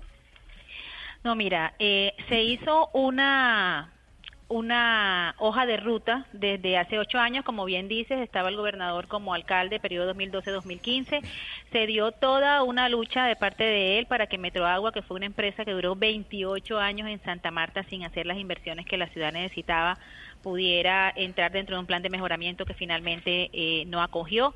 Y después por una acción popular que Carlos Caicedo impuso, efectivamente Metroagua salió de la ciudad. Nosotros defendemos y lo, festejamos, público. y lo En el celebramos todos. 2017. Tiros y troyanos, O sea- lo festejamos. Pero la pregunta es... Nosotros Les defendemos digo, el apenas salieron en el 2017. Sí, correcto, pero, pero ya va- la empresa lleva ocho años. No, ¿sabe no, no, no, no. No, la empresa no lleva ocho años. ¿Cuánto lleva? No. Es que lo leí en el Eh, tiempo, entonces quiero ver eso. No, no, no. Eh, salieron en el 2017 en Metroagua, luego llegó eh, Veolia, se Cuatro creó, se creó Smart y Smart lleva unos eh, tres años. Ok, tres años. Exacto. Pero la otra información que tengo es cierta, es decir, que reporta utilidad, eh, perdón, pérdidas operacionales mensuales de cerca de 600 millones de pesos. O sea, usted lo que está queriendo decir es, Es- que quitaron, si- permítame, que quitaron un contrato a Leolilo, pero que ahora quien está administrando el servicio de agua en Santa Marta igual está generando pérdidas. Y es que, decir, y que Santa Marta no tiene acueducto alcantarillado, que es lo que ellos dicen, que la gente se beneficie. ¿Qué ha, sucedido, ¿Qué ha sucedido con Smart? Nosotros defendemos lo público y vamos a seguirlo defendiendo en beneficio, eh, como he dicho, de la comunidad. Smart se creó, se han organizado eh, con el acompañamiento del Ministerio de Vivienda y de todas las instancias eh, nacionales todas las actividades que ha tenido que organizar. El año pasado, Smart eh, tuvo una, una mm, dinámica eh, financiera que generó, efectivamente, generó una una pérdida que se que se trasladó en, a los, al balance. Y nosotros qué estamos haciendo con el Ministerio de, de Vivienda y con la Super estamos trabajando de manera articulada eh, de la mano para poder tener todas las acciones encaminadas a que lo que haya que hacer para que la empresa eh, pueda tener en el proceso, eh, pueda surtir todo lo, lo, lo que genere, que no se que no se vuelva a, a, orga- a tener los errores que pudieron tenerse el año pasado, lo estamos haciendo. Pero, ¿Qué se ha alcaldesa- hecho, Per- qué se ha hecho termino en con este, eso, qué se Camila. ha hecho en este Alcaldesa, momento? perdóneme para entender su respuesta porque no quiero hacer una evaluación de administración, sino de política. Pero además porque la gente no lo va a entender. Exactamente. Entonces la pregunta es, ustedes no privatizan y no concesionan. Es- esa era mi pregunta, porque cuando dicen es, hacemos una defensa de lo público, entiéndase que la visión de gobierno que se tiene en el Magdalena y en Santa Marta es la, esti- la estatización de los servicios públicos. Pues- es decir, que las empresas privadas no presten servicios públicos, sino Mira, que sea el Estado. Eh, la realidad es la siguiente. En Colombia han funcionado adecuadamente las concesiones viales. Y en ese orden de ideas, por ejemplo, nosotros tenemos una vía que es la de Ciénaga Barranquilla, que muy seguramente se prorrogará o se adelantará una licitación eh, con el objetivo de adelantar eso es de una ANI, concesión. eso es nacional. No, no, esa es una vía ¿Esa departamental. es vía departamental? Sí, es una vía que posee el departamento. Pero fíjate tú, que en materia de servicios públicos, ¿qué es lo que ocurre? Pues que los privados siempre están pues, pendientes de eh, plusvalía y utilidades. Y como la mayoría de la población es pobre en el departamento del Magdalena, no tiene acceso a los servicios. ¿De acuerdo? Por eso, como han privatizado absolutamente todos los servicios públicos o lo hicieron en el pasado, pues excluyeron a la mayoría de la población, el 67% vive en el rebusque, en la informalidad económica. Nosotros tenemos una medida de pobreza del 38%. Fíjate tú, que es más alta que la media nacional. Eh, una tasa de analfabetismo del 9%. Tenemos unas condiciones bastante precarias. Eh, claro, Sí. Electricaribe o Metroagua, pues obviamente trabajan con una lógica de rentabilidad y por eso la mayoría de la O sea, población... usted dice que lo que dice la estadística y la experiencia en Colombia es que las concesiones solo funcionan en lo vial y que, por ejemplo, en los servicios públicos como luz, agua y demás, sí funciona mejor el servicio público y que sea el Estado que lo Sí. maneje y no el privado. Sí, yo soy partidario de eso. Mira lo que ha pasado en el caso del Magdalena. Muchos jóvenes están por fuera de la educación superior y en Colombia pasa eso. Pues si se fortalece la universidad pública, si se amplía su capacidad de recibir más jóvenes, pues tendríamos menos jóvenes en la delincuencia, menos jóvenes en la drogadicción, menos jóvenes en, en el no futuro. Lo propio pasa aquí en materia de servicios públicos. Mira, el mercado estaba privatizado y estaba controlado por grupos paramilitares. Estaba privatizada ya eh, eh, la sobretasa de gasolina en materia de malla vial estaba privatizado, los impuestos, que fue lo con, lo que surgió el Estado en la Edad Media, ¿cierto? Y la información de la gente en materia tributaria que es tan delicada. Estaba privatizado el agua y los servicios públicos. Bueno, hemos creado empresas públicas. En el caso del Departamento del Magdalena, vamos a eh, articularnos con el distrito para crear una fuerte, una empresa eh, de servicios públicos para todo el departamento en agua, alcantarillado y basura. Mira que ningún sector, ya cierro con esto, ningún sector se le ha ocurrido, a pesar de los errores que hubo en el caso de la ejecución de proyectos importantes en Antioquia, pensar en la privatización de EPM. Es decir, Antioquia tiene un activo público muy potente porque tiene que decírsele al Caribe y al Magdalena privatice los servicios públicos para excluir a los a la mayoría de la población. Caicedo, usted, usted, ha hablado, usted ha hablado del tema vial y hay una, hay una obra que le interesa mucho a la región Caribe y es la doble calzada de Barranquilla, el peaje de Palermo. Eh, usted, usted ha dicho, gobernador Caicedo, que usted ve injustificado que se destinen recursos del departamento para terminar, digamos, la doble calzada que se requiere del puente Pumarejo hasta, hasta, hasta el peaje de Palermo. Eh, exactamente, eh, en, qué consiste esa precisión que usted hace? ¿Usted en su administración no va a destinar un peso para que esta obra que tiene la, la doble calzada se termine en Palermo? ¿O qué va a hacer con esa obra, señor gobernador? Qué pregunta tan interesante el doctor Montes. Sí, Oscar Montes desde Barranquilla, o sea, cerquita usted. Claro, muy interesante. cerquita, muy interesante la pregunta porque yo también haría otra. ¿Cuánto puso Barranquilla o el Departamento del Atlántico en la construcción del puente Pumarejo? Ese fue una inversión de la nación. Entonces, ¿por qué se le dice al departamento pobre que ponga 134 mil millones de pesos de sus escasas regalías que pueden servirnos para ampliar cupos en materia de educación superior, creando sedes de la universidad pública en las subregiones, o lo que hemos denominado centro cambia, o mejorando la red pública hospitalaria que está tan en precario estado? ¿Por qué los grandes proyectos que requiere la costa caribe no se le acude al presupuesto nacional, así como ocurre con el metro en Bogotá o pasó con el metro en Medellín. ¿Por qué tendría que ser un departamento con unas finanzas precarias el que tiene que financiar 3.5 kilómetros bajando el puente Pumarejo que no nos resuelve el problema de la doble calzada? Hay que hacer dos viaductos, eso se tiene que hacer con plata pública porque no le da el cierre financiero al privado. Y el privado podría hacer la doble calzada en el marco de una concesión a 30 años, por ejemplo. Señor gobernador, un gran tema que siempre tratamos mucho en este programa es la centralización. Aquí hablamos mucho de centralización por lo que estamos en distintas regiones. Y una de las críticas que le han hecho a usted es la centralización, pero a la inversa. Es decir, casi la mitad de sus nombramientos, 12 de 28, son de personas que han hecho la carrera fuera del Magdalena.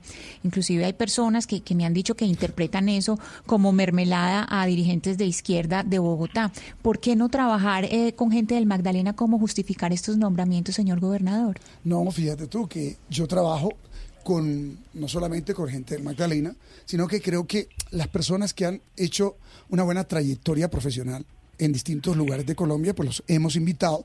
Obviamente comparten nuestro pensamiento asociado al progreso, al progresismo, eh, a los cambios profundos que se, tienen que impulsar en un territorio con tantas inequidades, eh, generar aprendizajes eh, demora tiempo y ese tiempo no se le puede cargar a la comunidad que está necesitando resultados prontos. Entonces, en determinadas áreas hemos invitado a personas que tienen ya trayectoria probada con eh, notas de éxito en la gestión pública en otras entidades territoriales, por ejemplo aquí en Bogotá, y nos ha parecido pertinente que nos acompañen para reducir la curva de aprendizaje y de tiempo, eso esencialmente. Pero esto al lado de ellos colocamos personas nuestras para que aprendan y se vaya endogenizando también el conocimiento y las capacidades. De eso se trata. Porque los aprendizajes, pues imagínate tú, se tienen cuatro años, pero cuatro años en el que tú llegas con una serie de dificultades como la que he encontrado, sin facultades del, en materia presupuestal, para hacer traslados, sin apoyo de la Asamblea, ¿cierto? Sin planeación, sin proyectos. Y si de ñapa eso le agregamos el desconocimiento en áreas estratégicas, porque además quien hizo carrera en materia de gestión departamental, pues toda la élite y los cuadros de las élites que gobernaron el Magdalena y hundieron al Magdalena en los últimos puestos de desarrollo en Colombia, de manera que no los vamos a llamar a ellos nuevamente, entonces tenemos que buscar personas. Nosotros generamos capacidades cuando estuve en la rectoría de la universidad, con varios de ellos adelanté una gestión en la alcaldía, pero en determinadas áreas hemos eh, requerido y todavía estamos, por ejemplo, aprovecho la oportunidad para invitar a buenos perfiles para que se vayan a trabajar O sea, con todavía nosotros están reclutando gente. en materia turística, por ejemplo, sí, Sí, porque queremos encontrar los mejores perfiles. Uno de los proyectos que usted anunció es eh, la comisión de, de moralidad. Sí, y- precisamente como estamos hablando de los nombramientos y de las personas que se están que están en, en los cargos públicos, eh, esa comisión de moralidad eh, tendrá qué rango solamente en la gobernación o también eh, en la alcaldía para para mirar pues el funcionamiento de, de las dos de las dos partes tanto de gobernación como de alcaldía.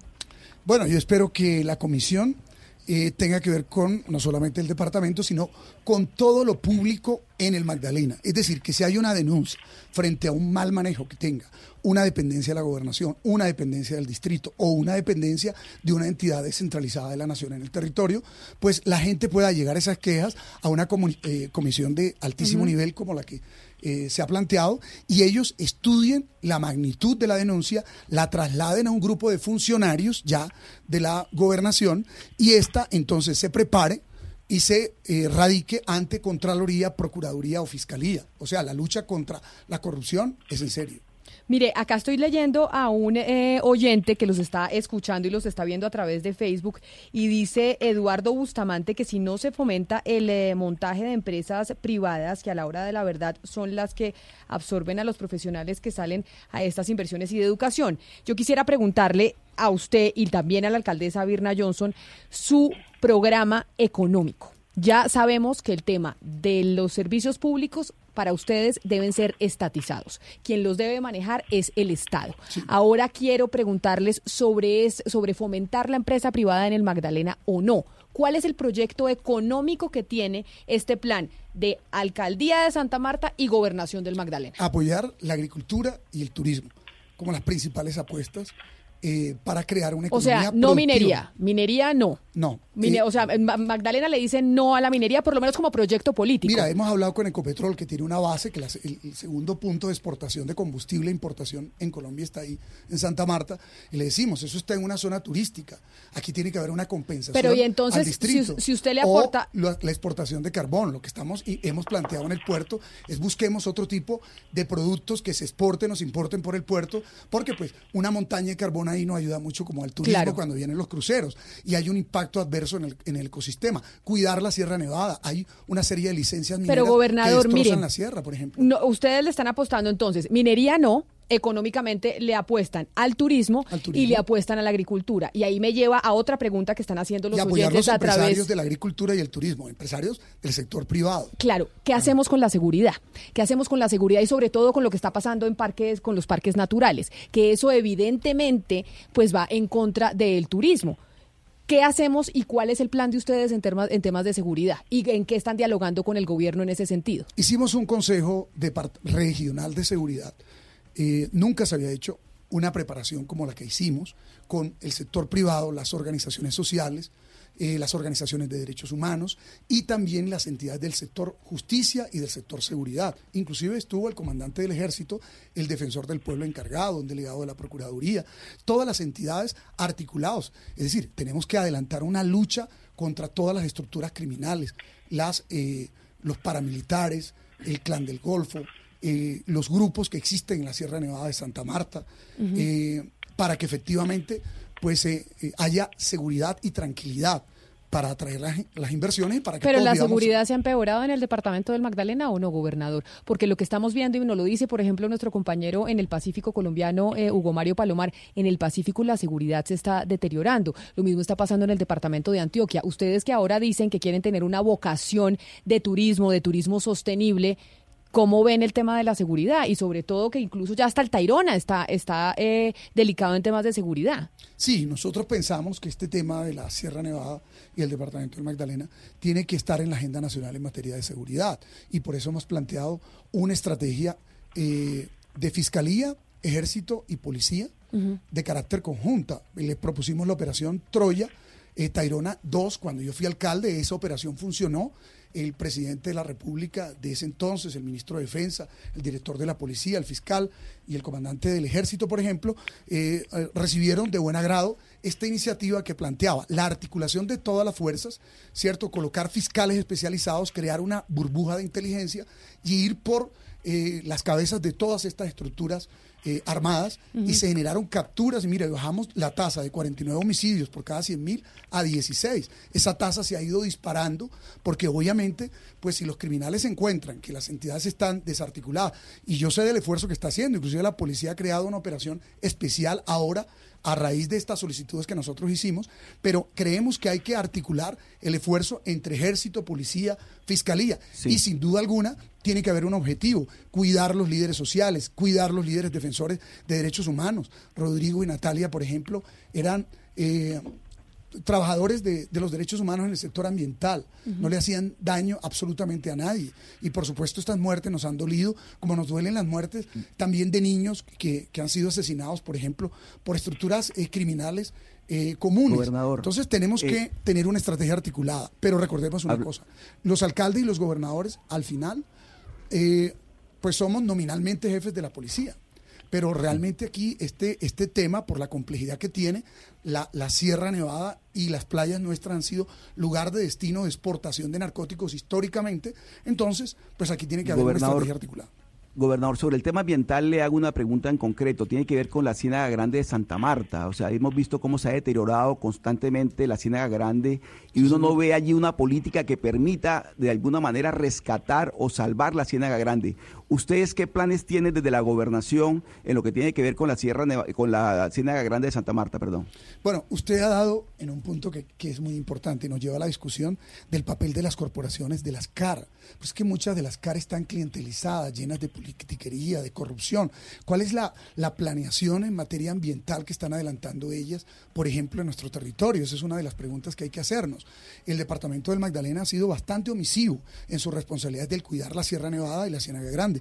Ahora nosotros estamos convocando a una serie de actores, dentro de ellos el Gobierno Nacional, el Ministerio de Medio Ambiente, también la cooperación internacional, las propias comunidades y nuestras propias responsabilidades. Pero aquí juega un papel muy importante la CAR y, la, el uso adecuado de la sobretasa ambiental en los procesos de recuperación. La ciénaga que usted eh, lo pone de presente, pues eh, ha tenido una cantidad de actores que van interviniendo para secarla, para apropiarse de la tierra, para tapar los, los caños. Hay un problema de sedimentación muy fuerte porque también tiene que ver con la recuperación del río Magdalena. Recordemos que nosotros estamos en el tramo, en el último tramo, en la parte baja del río y toda la contaminación eh, la reciben eh, pues ciudades como Barranquilla, los municipios del departamento de Bolívar o del departamento del Magdalena, y esa contaminación llega también a la Ciénaga Grande Santa Marta, que es realmente el, delta del río Magdalena. Aquí tenemos entonces que en relación a la ciénaga más importante que hay en Colombia y en Latinoamérica, que es la Ciénaga Grande. En nuestro río, el río más importante del país, que es el Magdalena, que nos da nuestro nombre, y en la montaña más alta de Colombia, a la orilla del mar, que ha perdido 100 kilómetros de nieve cierto cuadrado. Y el, parque natural más lindo, sin duda, y Ciudad Perdida, eso todos lo conocemos. Debemos hablar a las damas también, gobernador, a la alcaldesa Birna Johnson. Alcaldesa, la agenda de ustedes de izquierda, y eso está muy bien, es turismo y agricultura. Turismo, agricultura, estatización, estatización no de, servicios públicos, domiciliarios, más eh, aseo, etcétera, Y no a la minería, son como los resúmenes que yo... Eh, yo voy sacando exactamente los mismos resúmenes. Y le digo, en cuanto a la agricultura se refiere, eso es más de competencia del gobernador. Ahora le preguntamos pero el turismo sí depende mucho de su capital, de Santa Marta. En ese sentido, la gran queja que hacen los empresarios del turismo es la poca planificación urbanística. Quizás la zona de Pozos Colorados es una de las más dicientes. ¿Usted qué tiene planeado frente, valga la redundancia, a la planeación urbanística en el distrito de Santa Marta? Bueno, nosotros, eh, lógicamente, en materia turística, eh, tenemos eh, muchos esfuerzos conjuntos, precisamente porque sabemos que el turismo es nuestra eh, nuestro principal ingreso, la base de, la economía y porque sabemos que el poder tener un turismo eh, fortalecido va a generar también más empleo. Tenemos proyectos conjuntos en materia turística.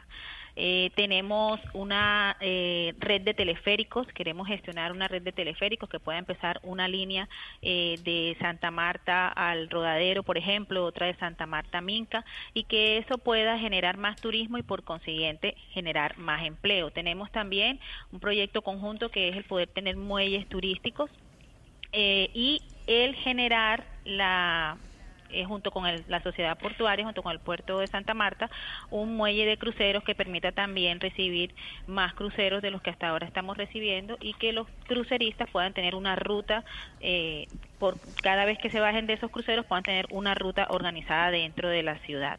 Em, ah, bueno, eso de, los, cruceros es importante. ¿Cuánto? claro, y los teleféricos en Minca también, muy interesante.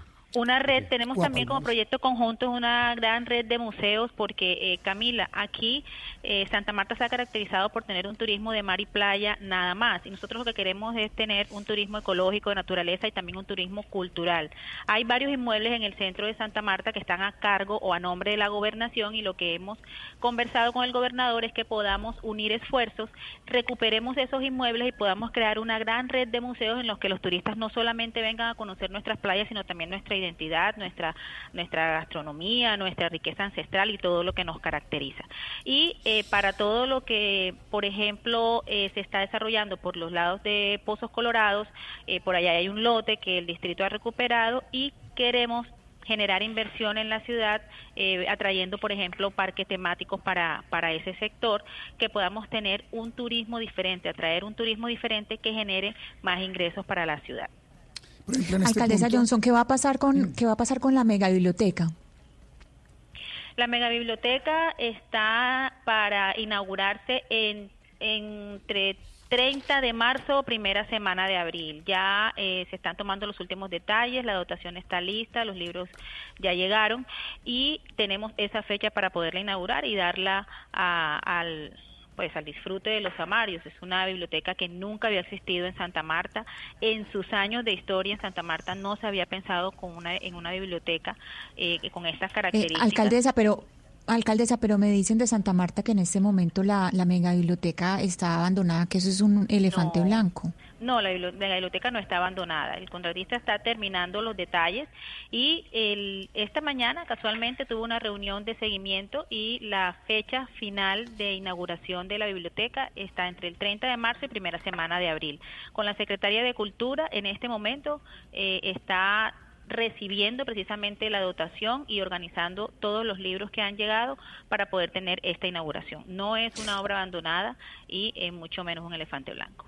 Venga, alcaldesa, es que usted habla con mucho entusiasmo de, estos proyectos turísticos. Y claro, a todos nos encanta Santa Marta, pero había un problema muy grave con respecto al, mar y al vertimiento de, toneladas de carbón cerca de la bahía de Santa Marta. ¿En qué terminó ese conflicto con la Drummond y con otras multinacionales? La Drummer en su momento fue eh, multada eh, precisamente por eh, el, haber generado ese, ese perjuicio al medio ambiente y nosotros pues tenemos que seguir luchando para que, por ejemplo, por la vía férrea no solamente eh, se vaya transportando carga, sino también, que tiene que ver con el tema turístico, se pueda generar un transporte de pasajeros y de turistas, que también es un proyecto conjunto que tenemos con el gobernador. Entonces vamos a seguir generando actividades y concientización ambiental. En el mes de enero hicimos un día sin carro que fue exitoso y queremos instaurarlo cada tres meses para que Santa Marta, para que desde Santa Marta también pongamos el granito de arena que se necesita para ir eh, incidiendo en el mejoramiento del medio ambiente y en la calidad del aire en la ciudad. Hay una cosa que quería comentar sobre este tema de la biblioteca, Camila. Eh, es la primera biblioteca que se hace de esta magnitud en el departamento, un departamento que es el uno de los más antiguos del país, eh, la primera ciudad fundada en Colombia y Sudamérica. Y fíjate, no tenía una biblioteca pública. Los que han sido los mayores críticos nuestros fueron los que nunca hicieron una biblioteca, un centro cultural de esta magnitud, que nos lleva realmente en ejecución eh, en firme cuatro años. Pero mira que yo le entregué a la Nación en el 2012 el Teatro Santa Marta para su transformación, su modernización, y todavía vamos en el 2020 y el teatro no se termina. Pero sobre eso no, no se hace alusión. Claro, pero, pero gobernador, claro, pero ¿por qué nos ponemos? Porque esa es una maña muy de todos los sectores políticos. Se cuestiona un proyecto y dicen, ah, pero hay otro que ustedes no, han hecho. es que lo que pasa es que fíjate tú, lo que decimos es una cosa. Hay obras que tienen algunas dificultades en diseños, como la que tuvo el Teatro Santa Marta, y nosotros lo entendemos, por eso nunca hemos hecho referencia a él como un elefante blanco, a pesar de que lleva cerca de ocho años haciéndose. Y en la biblioteca tuvo también ajustes en diseño y demás, pero va a ser, digámosle, un importante centro cultural y un activo. Eso me lleva a preguntarle algo, que, usted dice, se habla de una cosa y no de la otra. ¿Cómo va usted con la relación y los medios de comunicación allá en el departamento del Magdalena? ¿Cómo va su relación con los medios y con los periodistas? Nuestra relación está mediada por, digámosle, eh, una comunicación directa con la comunidad nosotros en esto hemos procurado ser, digámosle, absolutamente francos y abiertos. Lo que pasa es que también ha habido una matriz de comunicación de los sectores que estuvieron en el poder por tantos años que buscan defender pues su, su obra de gobierno. Y ahí entonces eh, ahí uno espera que haya más equilibrio, digámosle, en materia informativa y de comunicación de muchos de ellos. Y eso me lleva a preguntarle también, en medio del proyecto político que ustedes tienen, la concepción de la prensa y de los medios de comunicación es cuál. Ya le pregunté de economía, ya le pregunté en temas de servicios públicos, estatización o privatización, en términos de prensa, el proyecto político que ustedes manejan es cuál.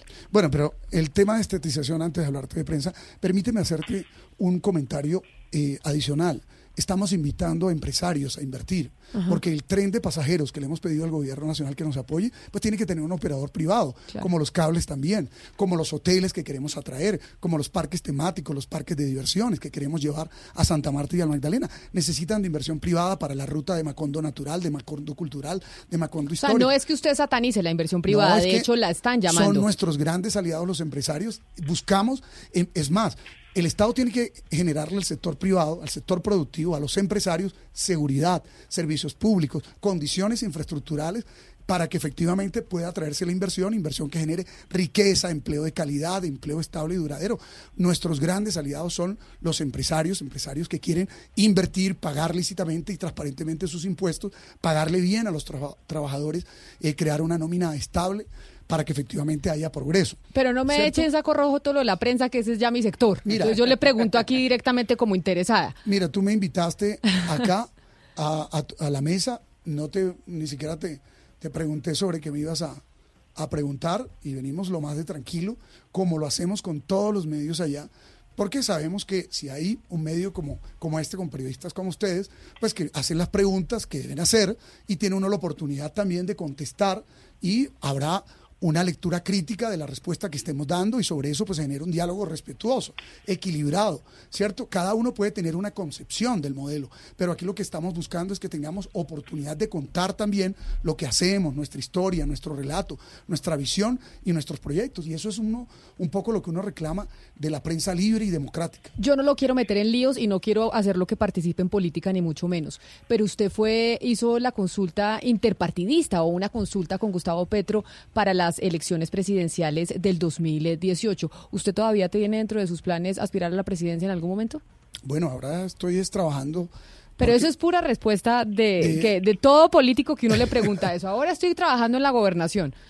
No, mira, eh, efectivamente siempre que estoy en un cargo estoy pensando en cómo producir los mejores resultados. Tengo que concentrarme en eso. A veces se toman decisiones que tienden a ser impopulares. Mira que yo fui el que prohibí el parrillero hombre en la ciudad, que fuimos pioneros en Colombia, porque los sicarios, sicarios se estaban movilizando en, moto. Esa era una medida bastante impopular. Si hubiera estado pensando luego en ser gobernador o presidente. Sí, pero ustedes los políticos gobernador siempre piensan, están en un cargo, pero si tienen ese proyecto a futuro, pues piensen en ese proyecto a futuro y es legítimo. O sea, no será usted ni el primero ni el último. Por eso se lo pregunto. Yo creo que esto está, está mediado en cómo nos vaya, ¿cierto? Y para que nos vaya bien, tengo que concentrarme en esta tarea que el pueblo magdalenense me entregó. Entonces yo creo que eso es lo importante por ahora. Ahora, necesariamente, hemos estado en la vida pública eh, un buen tiempo. Creemos que este país tiene que eh, tener cambios profundos, ¿verdad?